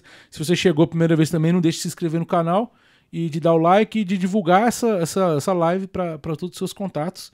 Tá salvo, volte, anote, volte, anote. Amém. Pode acelerar no vezes dois aí, assiste rápido, mas assiste, não deixe de assistir, não pode ter desculpa, né? E, e aproveita o conteúdo que foi falado, que foi é, dito aqui, que o, o Henrique preparou para nós. Lógico que toda a inspiração divina aí. Uhum. Então, reze pela vida do, do Henrique, da família Amém, dele, do, da esposa, né? Da missão dele, né? É, não deixe de acompanhar ele também, né? onde ele estiver aí, se vocês puderem. E reze, reze por ele, reze por esse projeto também do podcast, para que não, não morra, não- que a gente consiga persistir e que alcance o objetivo maior, que é levar a, a, a Deus mesmo para as pessoas, levar a mensagem que, que é de Deus. Beleza? Então, muito obrigado. Obrigado, irmão, mais Eu uma que vez. agradeço. Deus abençoe. Amém. Obrigado, Renato. Obrigado pelo convite. Obrigado a todo mundo que assistiu, estava assistindo, estava acompanhando, vai assistir, está assistindo agora. Obrigado mesmo pela, pela confiança né, naquilo que é meu testemunho, minha vida perante o Senhor, porque isso sustenta a gente. Amém. Deus abençoe. Amém. Muito obrigado. Quinta-feira que vem, é, Noite Escura com o Fernando Pereira. Reze por nós, tamo junto. Amém. Deus abençoe. Aleluia. Salve Maria.